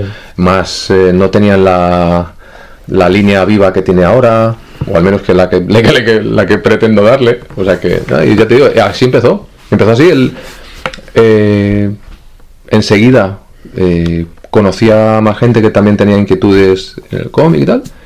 Y fue enseñarle eh, el cuaderno con los diseños a, a Jorge Iván cuando Mm, todavía estaba en sí. Dude. Y nos dijo, oye, esto me gusta, vamos para adelante. O sea que, y fue- la verdad que fue muy. Después de muchos años intentando publicar, publicar con Conan y con cosas así, esto fue borrodado. Es curioso, los tiempos de Dude, habrá muchos que nos estén escuchando que no se acordarán de Dude, no habrán conocido No. Dude. Pero estamos hablando de una época en la que había, bueno, tampoco quiero ponerme súper serio, pero había prejuicios todavía hacia los cómics y entiendo que se sumaban a los prejuicios hacia el cómic infantil o al cómic caricaturesco, ¿no? Entonces, ¿cómo, cómo te abres...? No lo sé, sinceramente no lo sé. Yo creo que es, es- Yo siempre lo he pensado, que tengo mucha suerte, básicamente. Porque yo conozco gente que dibuja mil veces mejor y que hace las cosas mil veces mejor. Sí, claro, todo Y- parece y fácil, todo todo parece fácil después de... Eso es, pero, pero en el que est- estar justo en el momento que coincida con que de repente Dude diga, venga, hacia, vamos para adelante, que saques algo y que la gente de repente lo vea y diga, ay, que esto me gusta. O sea, se tienen que dar muchas cosas a la vez que no las dominas, porque no sé, sabes por qué. Que igual lo hubiera sacado igual en otro momento o eso, y no hubiera funcionado para nada. Mil cosas, mil casos se han visto de, de cosas que no, no, no funcionan. Y sin embargo aquí, desde el primer momento, eh, cuando sacamos Arbillos y Cambotero y todo aquello, la gente como que mm, parecía que, que sí, que sí, que, que aquello le gustaba. Y cuando saqué en solitario Spider-Man, yo creo que fue lo, lo- se agotó en, en nada. O sea, se vendieron como churros y se agotó en nada. Decían Jorge Iván y, decían, pues que esto no lo hemos visto en, en- en tiempo. En el nivel que teníamos en aquel entonces. Y, y desde entonces eh, tuve claro que o seguía con una cadencia buena en las estanterías o aquello se iba a quedar en el, en el olvido. Entonces, otra de las claves es, ya que lo has conseguido llegar no se sabe cómo, porque no lo has planeado así, no es algo eh, que tú planees y digas voy a hacer esto La tan... fórmula. La fórmula, claro, si fuera así de sencillo todos lo haríamos. Mm. Entonces, en el momento en que dices, vale, he conseguido tocar algo, sigue por ahí. Entonces, bueno, ese, ese es el, yo creo que ese es el, al final el, el secreto un poco de trabajarlo. La única pregunta seria, que te- seria, la reflexiva, o, bueno, la, la única pregunta que te quiero hacer así un poco más eh, Profunda. Sí, Venga, es- vamos a... eh, ¿Se puede vivir del cómic en España? Sí, sí, sí, sí, se puede. Es, muy- es muy, muy- muy difícil, pero se puede. Por eso te digo que yo tengo mucha suerte. Porque conozco casos y, y de cualquier otra manera podías haber, eh, podía haber topado con una editorial que le Mm. diera igual o con una distribución de Mm. repente que te falla o lo que sea. Y lo mismo que estoy haciendo yo ahora, eh, puedes haber fallado en, en un detallito y se ha ido todo al traste. Dicho de otra forma, ¿en qué momento te diste cuenta que podías vivir de...? Más adelante. Porque en esa época, de hecho, yo estaba. eh, estabas experimentando un poco con cómo seguir para adelante. Dices, vale, ¿qué opciones hay? Tú puedes eh, ser un dibujante espectacularmente bueno y trabajar para Estados Unidos, trabajar para Francia, porque el mercado es el que es. O sea, quiero decirte, España da para lo que da. Sí. Entonces, eh, o intentar hacer una cosa que puedas con él llegar al máximo número de, de- de personas, de lectores, en este caso. Entonces yo lo que hago no es limitarme en ningún momento. Digo, si yo quiero que esto lo compren el último, eh, el penúltimo, que ahora ya ha salido el Sí, último tomo. el de Harry Potter se ha agotado en escaso mes, mes y medio, se ha agotado. Qué O sea, tirar, agotar una tirada, que no hacemos tiradas de Y- 200, hacemos tiradas de unos cuantos más. Y ya la tapadura, además, creo. Tapadura, es un tomo. O sea, el, el hecho de poder eh, funcionar a ese nivel de decir, vale, ¿cómo hago para vender y llegar al máximo número de lectores? Pues abriendo el abanico de posibles lectores, no haciendo, si quieres vivir haciendo algo muy concreto que solo le va a gustar a un tipo de público en un momento dado, eh, bueno, tendrás ese momento de, éxito, pero si quieres eh, llevarlo en el tiempo, es muy difícil, tienes que... eh, que parece un- una obviedad, pero tienes que estudiar el mercado y pensar qué es lo que funciona, qué es cuál es tu fuerte y, y hacia dónde quieres llegar haciendo lo que te gusta. Entonces son un, un cúmulo de factores que es importante dominarlos Mm. y yo creo que ya con los años que llevamos ya más o menos sabemos para dónde va cada cosa y aún así con cada lanzamiento cruzamos los dedos porque siempre pienso que puede ser el último. Entonces yo creo que por eso también... Sí, ¿eh? Siempre, sí, sí, sí, yo lo tengo clarísimo. Digo, yo- va a llegar un día Jo, fíjate, eso es, me, me- me- me pasa, o sea, le- lo entiendo, ¿no? En pues estos eh, dibujantes de cómic americano que tienen esa duda de que de, de- Claro. de- mes a mes de las cifras y tal. En tu caso, como que ya lo doy por tan por hecho, ¿no? Sí, pero, pero precisamente yo no lo doy por hecho. Es. Y precisamente por eso eh, supongo que, que estoy. Es, ese es básicamente siempre estar en alerta. Entonces, ¿cuál es lo siguiente que, que vas a hacer? Pues el siguiente, ahora mismo estoy con Juego de Tronos. Entonces ya tengo planeado cuál es el siguiente y cuál es el siguiente. O sea, yo voy como por tres, tres por delante, ya sé lo que voy a hacer. Porque lo que no puedes hacer es terminar uno, cruzarte de brazos y decir, Sí. bueno, ya haré otro. No, porque cada tantos meses las estanterías se llenan. O sea, ¿cuántas novedades hay a la semana? Al año 3.200. 3.200. El año pasado. Calcula. Así que. Para que pues, se fijen en lo tuyo. Sí. O, o eres espectacularmente bueno, que hay casos que da igual lo que hagan, que son muy buenos. El resto tenemos que currar mucho, mucho, mucho y, y ganar por aplastamiento, Mm, yo sí. creo. 60 a la semana, sí, es una, Claro. es una barbaridad, sí. Competir en el kiosco. Es, es muy duro. Entonces tú tienes que ser, que ser suficientemente productivo y, y no sé cómo llamarlo. Sí, eh, eh, y tener la suficiente calidad para que a alguien le pueda interesar tu trabajo alrededor de otros 100. Estoy seguro que en, en tu caso habrá mucho lector que solo compre, no sé qué porcentaje, pero que solo compre tus obras. Sí. Que, que venga de un nicho distinto, ¿no? Más. Que no vienen del cómic. El que, el que compra Funkos y el que compra tal en el FNAC, ¿no? Te compra. Sí, sí, sí, sí, Yo, de, hecho, muchas veces en la sesión de firmas, algunas me dicen, es que solo compro tus, tus cómics. Entonces, yo creo que en ese momento es cuando digo, vale, he acertado, claro. porque estoy llegando a un tipo de, de- de público que no es el habitual. Porque al final eh, somos muy pocos. De hecho, yo creo que. No lo sé, eh, quizás sea exagerar. Uno de los mejores halagos que te pueden decir es que empezaron leyendo cómics a través de un Bueno, cómic tuyo. a Eso, yo creo que es el mejor ahora. Eso me deja loco. Mm. Y me lo hace muchos, mucha gente. Me dice, no, no, yo es que. Y gente que ahora a lo mejor tiene 25 o 30 años. Claro, si llevo 20 haciendo esto, y dice, no, no, yo es que empecé a leer contigo. O a mis hijos. Mm. De repente dicen, no, es que mi hijo ha empezado a leer, no le gusta nada, pero coge tus cómics y. Claro, Sí. yo ahí ya entro en colapso de No, felicidad. yo- pero. Yo cuando entrevisté a Mike Zeck, ¿no? que fíjate, en Estados Unidos, fíjate. pues un- una trayectoria. eh, Pero claro, él me decía, sí, sí, he hecho mucho, pero el mejor halago es toda la gente que me dice que él empezó leyendo cómics con el Secret Wars 1. Sí. Y eso es el mejor. Pues para, para es que eh, coincido totalmente, fíjate, con Mike Zeck. Sí. Eh, Además nos pasa, yo, y cuando conoces a alguien con el que has empezado a leer, dices, madre mía, si es que lo primero que recuerdo es algo tuyo. Claro, te quedas ahí un poco, dices, madre mía, algo, algo ha salido bien. Sí, oye, en, en la última vez que estuvimos en, en Avilés, que estuvimos nos comiendo, cenando, mm, no sé hasta qué punto al vuelo hiciste una reflexión que me pareció muy interesante. Y en esto de que dices de que ya tengo pensado lo siguiente, lo siguiente, lo Sí. siguiente, dijiste algo así como que mm, de tus primeras obras de cabezones, tal, que te hubiera gustado, pues eh, en vez de hacer solo una obra, un tomo, ¿no? Hacer Sí. una trilogía. De, de los... de los Señor de los Anillos. Sí, sí, sí.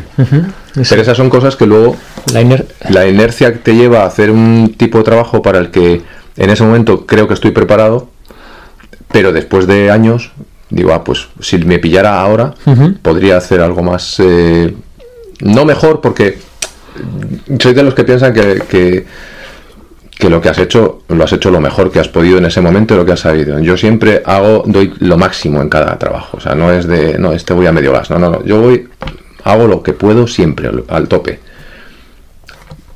Claro, si te pilla hace 15 años Mm. un trabajo y te acercas a él ahora, dices, pues hoy lo haría distinto. Y la única espinita que tengo clavada así de si me- en algún momento querría sería con el Señor de los Anillos. Que lo hice en un tomo y era de los primeros tomos que hacíamos directamente a tomo porque habíamos recopilado cosas y tal, pero este era el primero directo a tomo. Y sí que, sí que ahora noto que ahora ya domino mucho más el, el- el tipo de, de- de lenguaje que utilizamos en, en ese tipo de publicación, domino el espacio, domino la narrativa, domino mucho más cosas para poder hacerlo. Y en ese momento, pues estaba un poquito ahí mm, tanteando el, el- el- Y sí, vamos, ahora... Ahora no lo voy a hacer porque es, es- es una locura, pero sí que lo sí que se me ha quedado clavado eso. Sí, sí, claro, estabas que si Spiderman, que si tal, que si Sí. no todos ahí. Sí, no, y ahora, por ejemplo, pues fíjate, eh, esa, esa espina eh, no me va a quedar, por ejemplo, con Juego de Tronos. Ujú. Te va a quedar a gusto. Claro, porque eh, en este momento, después de muchos años, hablando con, con, con Jorge Iván Editor, era como, vale, si queremos hacer esto, vamos a hacerlo como hubiéramos hecho El Señor de los Anillos. Entonces, vamos a darle espacio a cada tomo, no ir a matacaballo, no hacerlo todo corriendo, no hacer la historia que, que respire y que pueda que va a funcionar y el público es un pelín más restringido de lo normal porque es un producto, el Señor de los Anillos, es un producto que no llega a todos, no es algo, aunque yo lo hago asequible a, a de 0 a 100, o sea, puede leerlo cualquiera, pero no se van a acercar igual, de la igual manera que si el que hemos sacado ahora Sí. de, de los Vengadores, Sí. que es mucho más universal y Sí, aquí cualquiera se acerca y lo disfrutas del minuto cero. Y en este sí que hicimos eso. De hecho, son cuatro tomos, que es la primera vez que hago algo así, una obra en cuatro tomos. Es que son una burrada para, para mi estilo de hacer las cosas. Entonces, estamos, estamos muy contentos de, de- de cómo ha ido. ¿En qué momento ya dices, venga, esta doble página voy a dejar de meter guiños por aquí, guiños por allá, referencias? Cuando no me ¿En qué momento más. ya que dices, venga, ya está? Ahí, la verdad es que es, es complicado el, el hecho de. Yo siempre lo digo, digo, para mí es más difícil dibujar una página de parodia que una. cuando es historia normal, como Kobe o, o. porque no necesito. Tú dibujas un fondo y dibujas el fondo y punto pelota. Pero si es una parodia, empiezo a meterle cosas, empiezo- entonces me vuelvo loco buscando referencias, no repetir referencias con las que había Claro, hecho antes, joder. no hacer cosas eh, distintas a las que voy a hacer en las tres páginas después. O sea, para mí el, el hecho de, de hacer una parodia no significa que, de hecho, es, me, me exige mucha más eh, de- mentalmente acabo hay, hay parodias que acabo bastante deteriorado mentalmente mucho más que con las que con las serias eso sí eso sin duda Oye, lo que dices de Kobe tiene ya unos cuantos años, ¿eh? Kobe le echa pues 14, 15. 2005 creo que fue 14, 15, sí. menos claro 2005 la en el 2000 el primero salió en el 2001 2002 Ujú, ujú. aunque lo dibujé un poco antes el segundo salió en el 2004 así y luego el tercero salió un poco más, más Esto tarde, que lo publicó, recuérdame que tengo ahí. Los dos primeros dude. Dude los dos primeros. Y el tercero, ya en tomo, lo saco, lo sacamos, lo sacamos ya en este formato de tomo con, con Dolmen. Con Dolmen, sí, sí. Sí, Eso se fue, además, además fue una decisión muy que la gente nos, nos preguntaba siempre, porque habíamos decidido sacarlo en tomo, siendo el- solo el tercero. Y para los que recordéis, el 1 y el 2 eran de formato distinto, porque había habido problemas con la editorial, con la distribución, el segundo había gente que ni siquiera lo conocía, Vaya, no había llegado a todos los sitios. Entonces tomamos la decisión de hacer un tomo, un tomo con los tres, o sea, con los dos anteriores y con la- el final nuevo, o sea, no que fuera un nuevo final, sino que no había final, básicamente. Y lo hicimos así por, por seguir la línea de esta y por, por darle un poco de, no sé cómo llamarlo, darle un poco de, de seriedad al- a la, a la obra, que al final queda, yo creo que- que tengo muchas ganas de, de- de hacer algo parecido. Algo de, de género, algo de. Algo de género. eh, Sí, sí, sí, sí. De hecho tengo mágicas. De hecho tengo tengo escritas eh, otro de otra historia larga ahí para un tomo y queda de samuráis. Tengo otra historia de, del oeste, tengo otra, tengo una- unas cuantas historias Ole. que quiero hacer y que tengo que encontrar el hueco donde, donde hacerlas. Las preguntas que te envié para la edición esta de. Sí.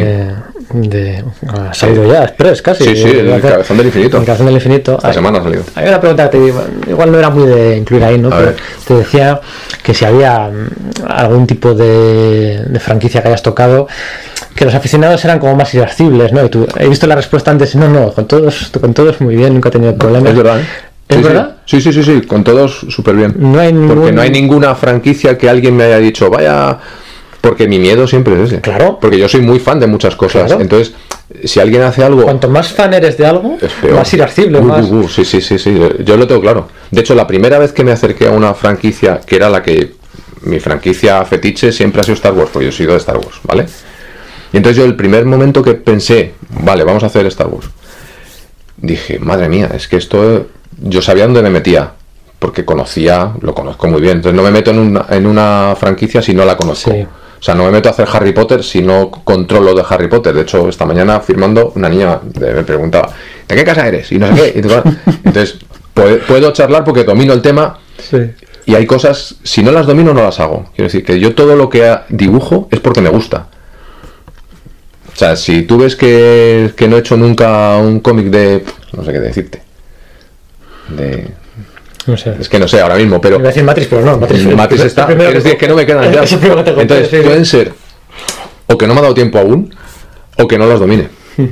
Entonces, hasta que si yo domino el tema y si domino la. eh, pues eso, Harry Potter o, o Star Wars o Indiana Jones, si no lo domino, no lo hago. Bueno, a ver, que tenía esa curiosidad de. Y entonces, de hecho, los con los que más miedo he tenido después de Star Wars, que yo era el primero que me exigía a mí mismo, porque decías que soy el primer fan. Digo, si es que esto, si lo va a ver alguien que no es fan o que es muy fan, tengo que responder ante él. Pero primero tengo que responder ante mí. Sí. Y con Harry Potter me pasó, eh, ha sido la, la siguiente vez que he dicho, o, o lo hago con mucho respeto y con sabiendo dónde me meto, o no lo hago.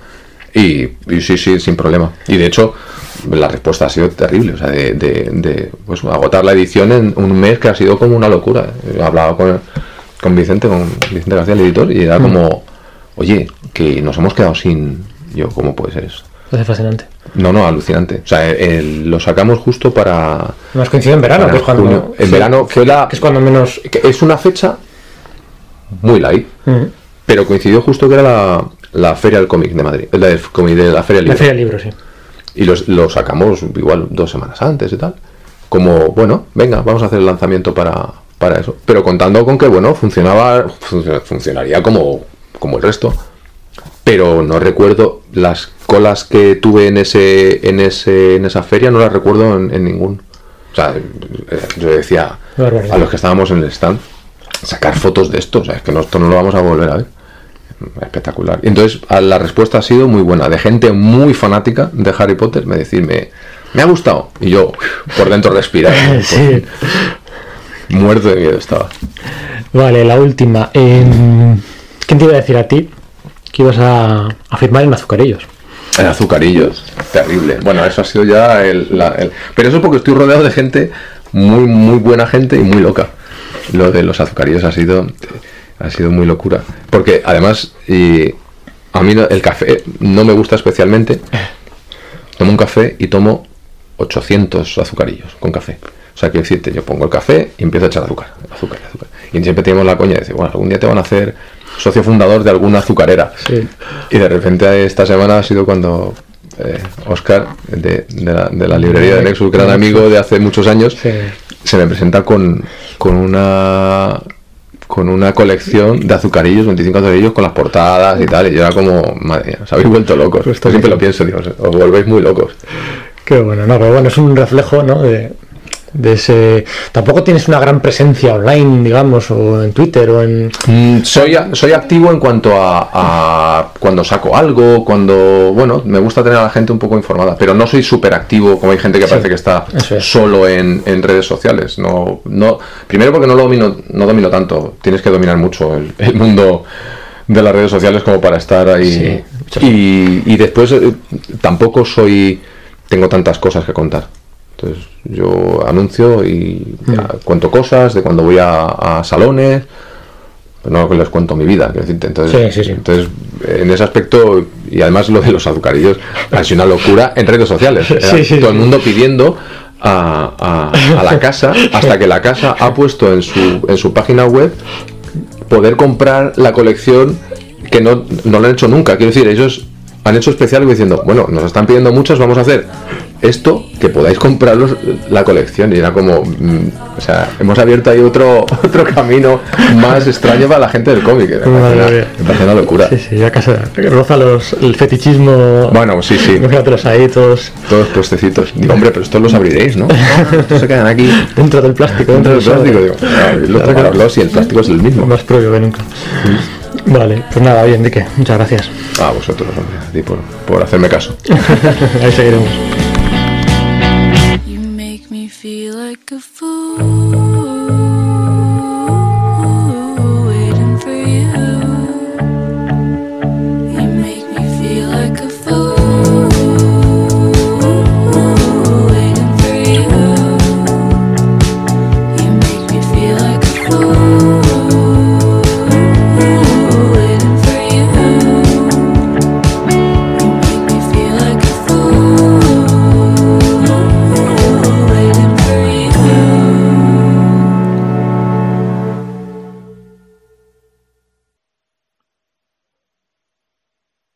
Hola Manu, muy buenas. Hola, ¿qué tal, Pedro? Oye, gracias por dedicarnos este ratillo para hablar un poquito de Sally Books. Nada, nada, gracias a vosotros. Oye, a ver, una pregunta. Hemos estado aquí en un podcast debatiendo y hablando, ¿no? Eh, ¿El cómic infantil es una moda? ¿Está de moda? Eh, ¿O cómo lo ves? Espe- espero que sí y espero que no. Eh, diría que, que no debería ser una moda, pero es verdad que, que hay un cierto auge, vamos, yo noto, noto ese auge en, ciertas editoriales que están apostando más por el, por el cómic infantil y, espero que, que siga adelante esta, esta inercia, pero que eh, no debería ser una moda porque debería ser algo que estuviera en librerías siempre. Sí, que no sea una moda pasajera, ¿no? Claro, por supuesto. Yo espero que no, espero que, que sea un pico de, de inercia que como ya se tuvo hace años en, en España y que, que realmente el cómic tenga su, el cómic infantil tenga su, su hueco, un gran hueco en la librería. Pero sí que notáis, ¿no? O, o no, no lo sé. Que cada año va más. O sea, sí que respecto al 2018, por ejemplo, este 2019 ha funcionado mejor. O, Hombre, O hay que echar la vista mm. más hacia. quitar el zoom para ver esa evolución. Yo, a ver, eh, como usuario sí que lo noto más en, en publicaciones de, de editoriales amigas. Pero es cierto que ya desde el, desde el punto de vista de Sally Bus, eh, desde, el, desde Barcelona, desde el último eh, salón de Barcelona, sí que hemos notado un, un pico importante de subida. Sí, sí. Eso es un poco la excusa era también hablar con vosotros, pues eso, ¿no? El primer premio al cómic infantil en el Salón de Barcelona, pues supongo Mm. que habrá habrá puesto todos los focos en, en, en vosotros, ¿no? En, gran parte. Sí, sí, sí, sí. No, no sé si, real- si realmente ha sido eso o, el- o justamente cumplíamos cuatro años también Mm. justamente por esa fecha, eh, como es un- también son, son unos años que ya como que todo el mundo nos dice como que, que es el, el inicio de- de- del rodaje ya, ¿no? Sí. De que ya de que ya pasó el rodaje, pero es verdad que, que desde Barcelona sí que sí que estamos notando, vamos, hasta de- hoy mismo estamos trabajando muchísimo, eh. seguimos trabajando mucho en la editorial. Oye, Sally Books, eh, para la gente, para que la gente se sitúe, no Mm. es una, o sea, hay muchas, ¿no? Hay muchas editoriales hoy en día que publican entre su catálogo, pues publican de vez en cuando cómic infantil. Eh, Vosotros no, en Sally Books es una editorial de cómic infantil. Todos los Nuestra- cómic infantil y juvenil. Sí, nuestra nuestra apuesta es, bueno, realmente nuestra apuesta es dos colecciones, cómic y álbum ilustrado, Sí. tanto infantil como juvenil. Y, y sí, desde, desde, el, desde el inicio nuestra nuestra filosofía e- era apostar por el por lo infantil y lo, y lo juvenil. Y, y poquito a poco queremos ampliar al target adulto, pero bueno, que es algo también que, que va a ser progresivo. Ajá. Ah, bueno. Oye, claro, es que los divulgadores, ¿no? O, los clientes están, estamos todos los meses quejándonos de la cantidad de novedades que hay, que es muy difícil elegir y tal. ¿El, el cómic infantil compite en esa liga o compite en otros círculos, digamos, fuera de la librería especializada? ¿Dónde? Bueno, no, no creo que compita tanto en novedad, con- en novedad mensual, porque no hay tantas novedades mensuales de, de, de cómic infantil. Sí que compite quizá a largo plazo, en plan, recomendaciones para niños que necesitan tal cosa. Eso me, me preguntan mucho en los stands, o estoy en la feria, entonces como que buscan buscan cosas más concretas. Entonces, ahí esa competencia sí que, vamos, la ve más sana que, que el- la novedad, ¿no? Y como un mercantilismo solo por comprar, ¿no? Sí. Pero, mm, o sea, como, o sea, ¿qué, mm, no, no porcentajes, pero, o sea, la librería especializada, ¿tenéis que luchar con el librero de la librería especializada para, para que ponga lo vuestro? bueno, bueno. O, o- o vais más a algo más generalista? Bueno, mm, Hay, hay, hay, es que no te puedo generalizar porque es que hay de todo. Hay librerías especializadas que nos tratan muy bien, que tenemos un hueco, sí. que tiene su sección infantil asentada y otra que es verdad que sí que le cuesta más, que Ah. no, que di- justamente dicen, mira que esto no es justamente lo que más se vende, entonces nos quitas hueco para las novedades. Mm, y hay, hay un poquito de todo, Mm, pero bueno, sobre todo las librerías nuevas, las que están más enfocadas a- al, al nuevo libro, no sé, están, están más abiertas y Sí. sí que sí que tienen su huequito infantil. Sí.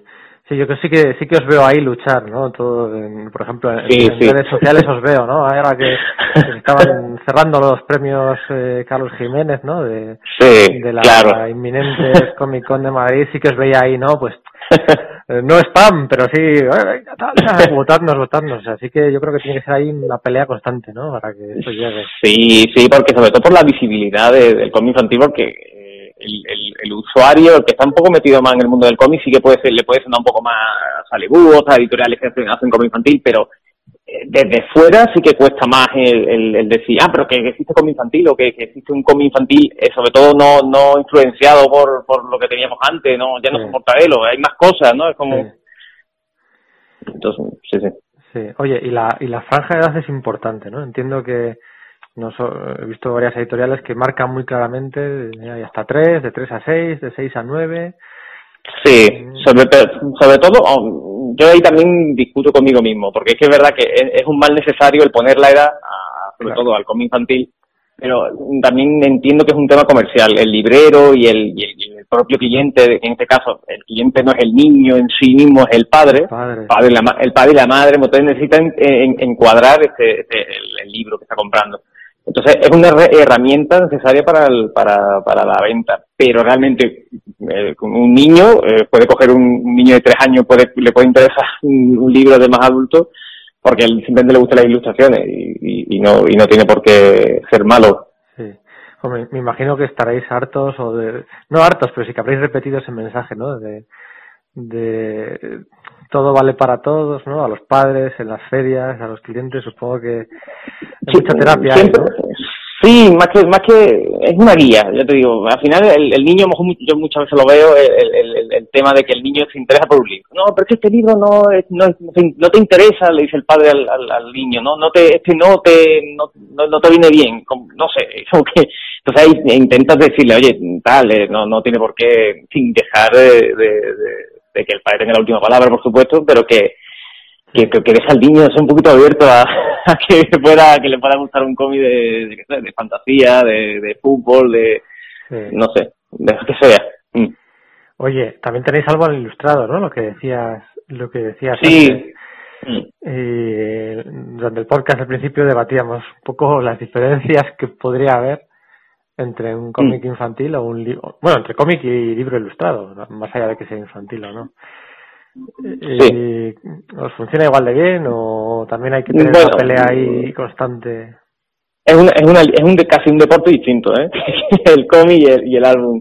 El álbum en España está mucho más asentado, hay muchas más editoriales de, de, de álbum ilustrado y, y es verdad que la competencia se basa más en quizás en autores más reconocidos, editoriales que están muy, muy asentadas. Entonces, ahí quizás sí que nos cuesta un poco más. Por eso también eh, nuestras últimas publicaciones, aunque justamente las últimas novedades son álbum ilustrado, eh, la- en, 2000, en 2020 va a estar enfocado al cómic y que nuestra apuesta mayor va a ser el cómic porque también creo que también hay una carencia mayor.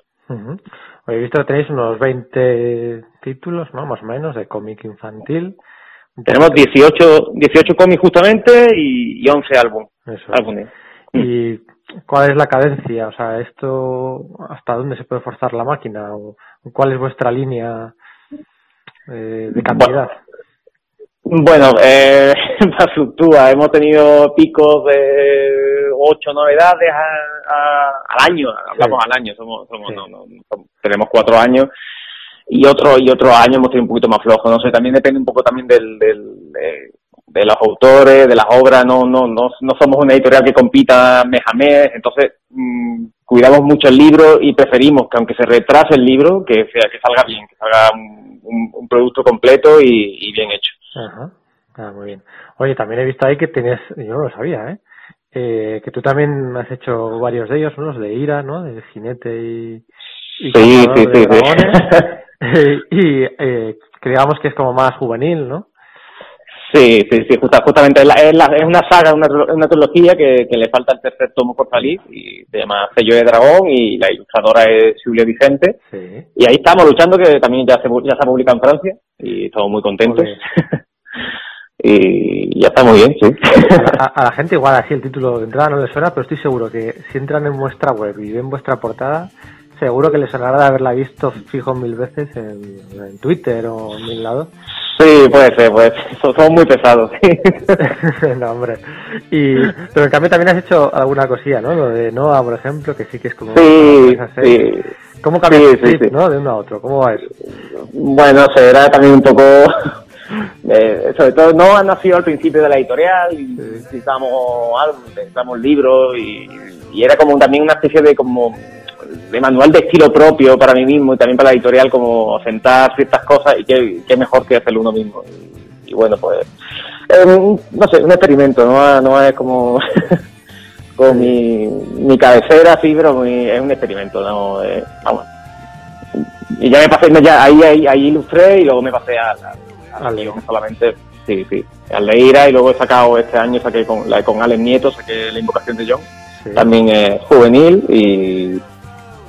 Estás a tope. Y ¿eh? que- ahí. Ah, no, no, hay que- eh, no, yo no, no hay que parar, cuando pare ya... Oye, pues nada, me alegro que, que os vaya cada vez mejor y al cómic infantil en general, pero también a vosotros, hombre. Y nada, Bueno, eh, muchas gracias por este ratillo, Manu. Muchas gracias a ti, Pedro. Venga, un abrazo. Hasta luego. Chao. Vale, estupendo. Pues nada, me pongo a Vale. editarlo ahora a toda la ciudad para... Vale, ha quedado bien, ¿no? Sí, sí, ha quedado estupendamente. Sí, sí. la- Vale, vale, vale. No quería quedar- que, que, que quedaré muy forzado ahí. ¿no? No, no, no, forzado no, ha quedado de lujo. Vale, perfecto, perfecto. Gracias por este ratillo. Pues nada, gracias a ti, Pedro. Venga, Venga, hasta Manu, luego. chao. Hasta luego.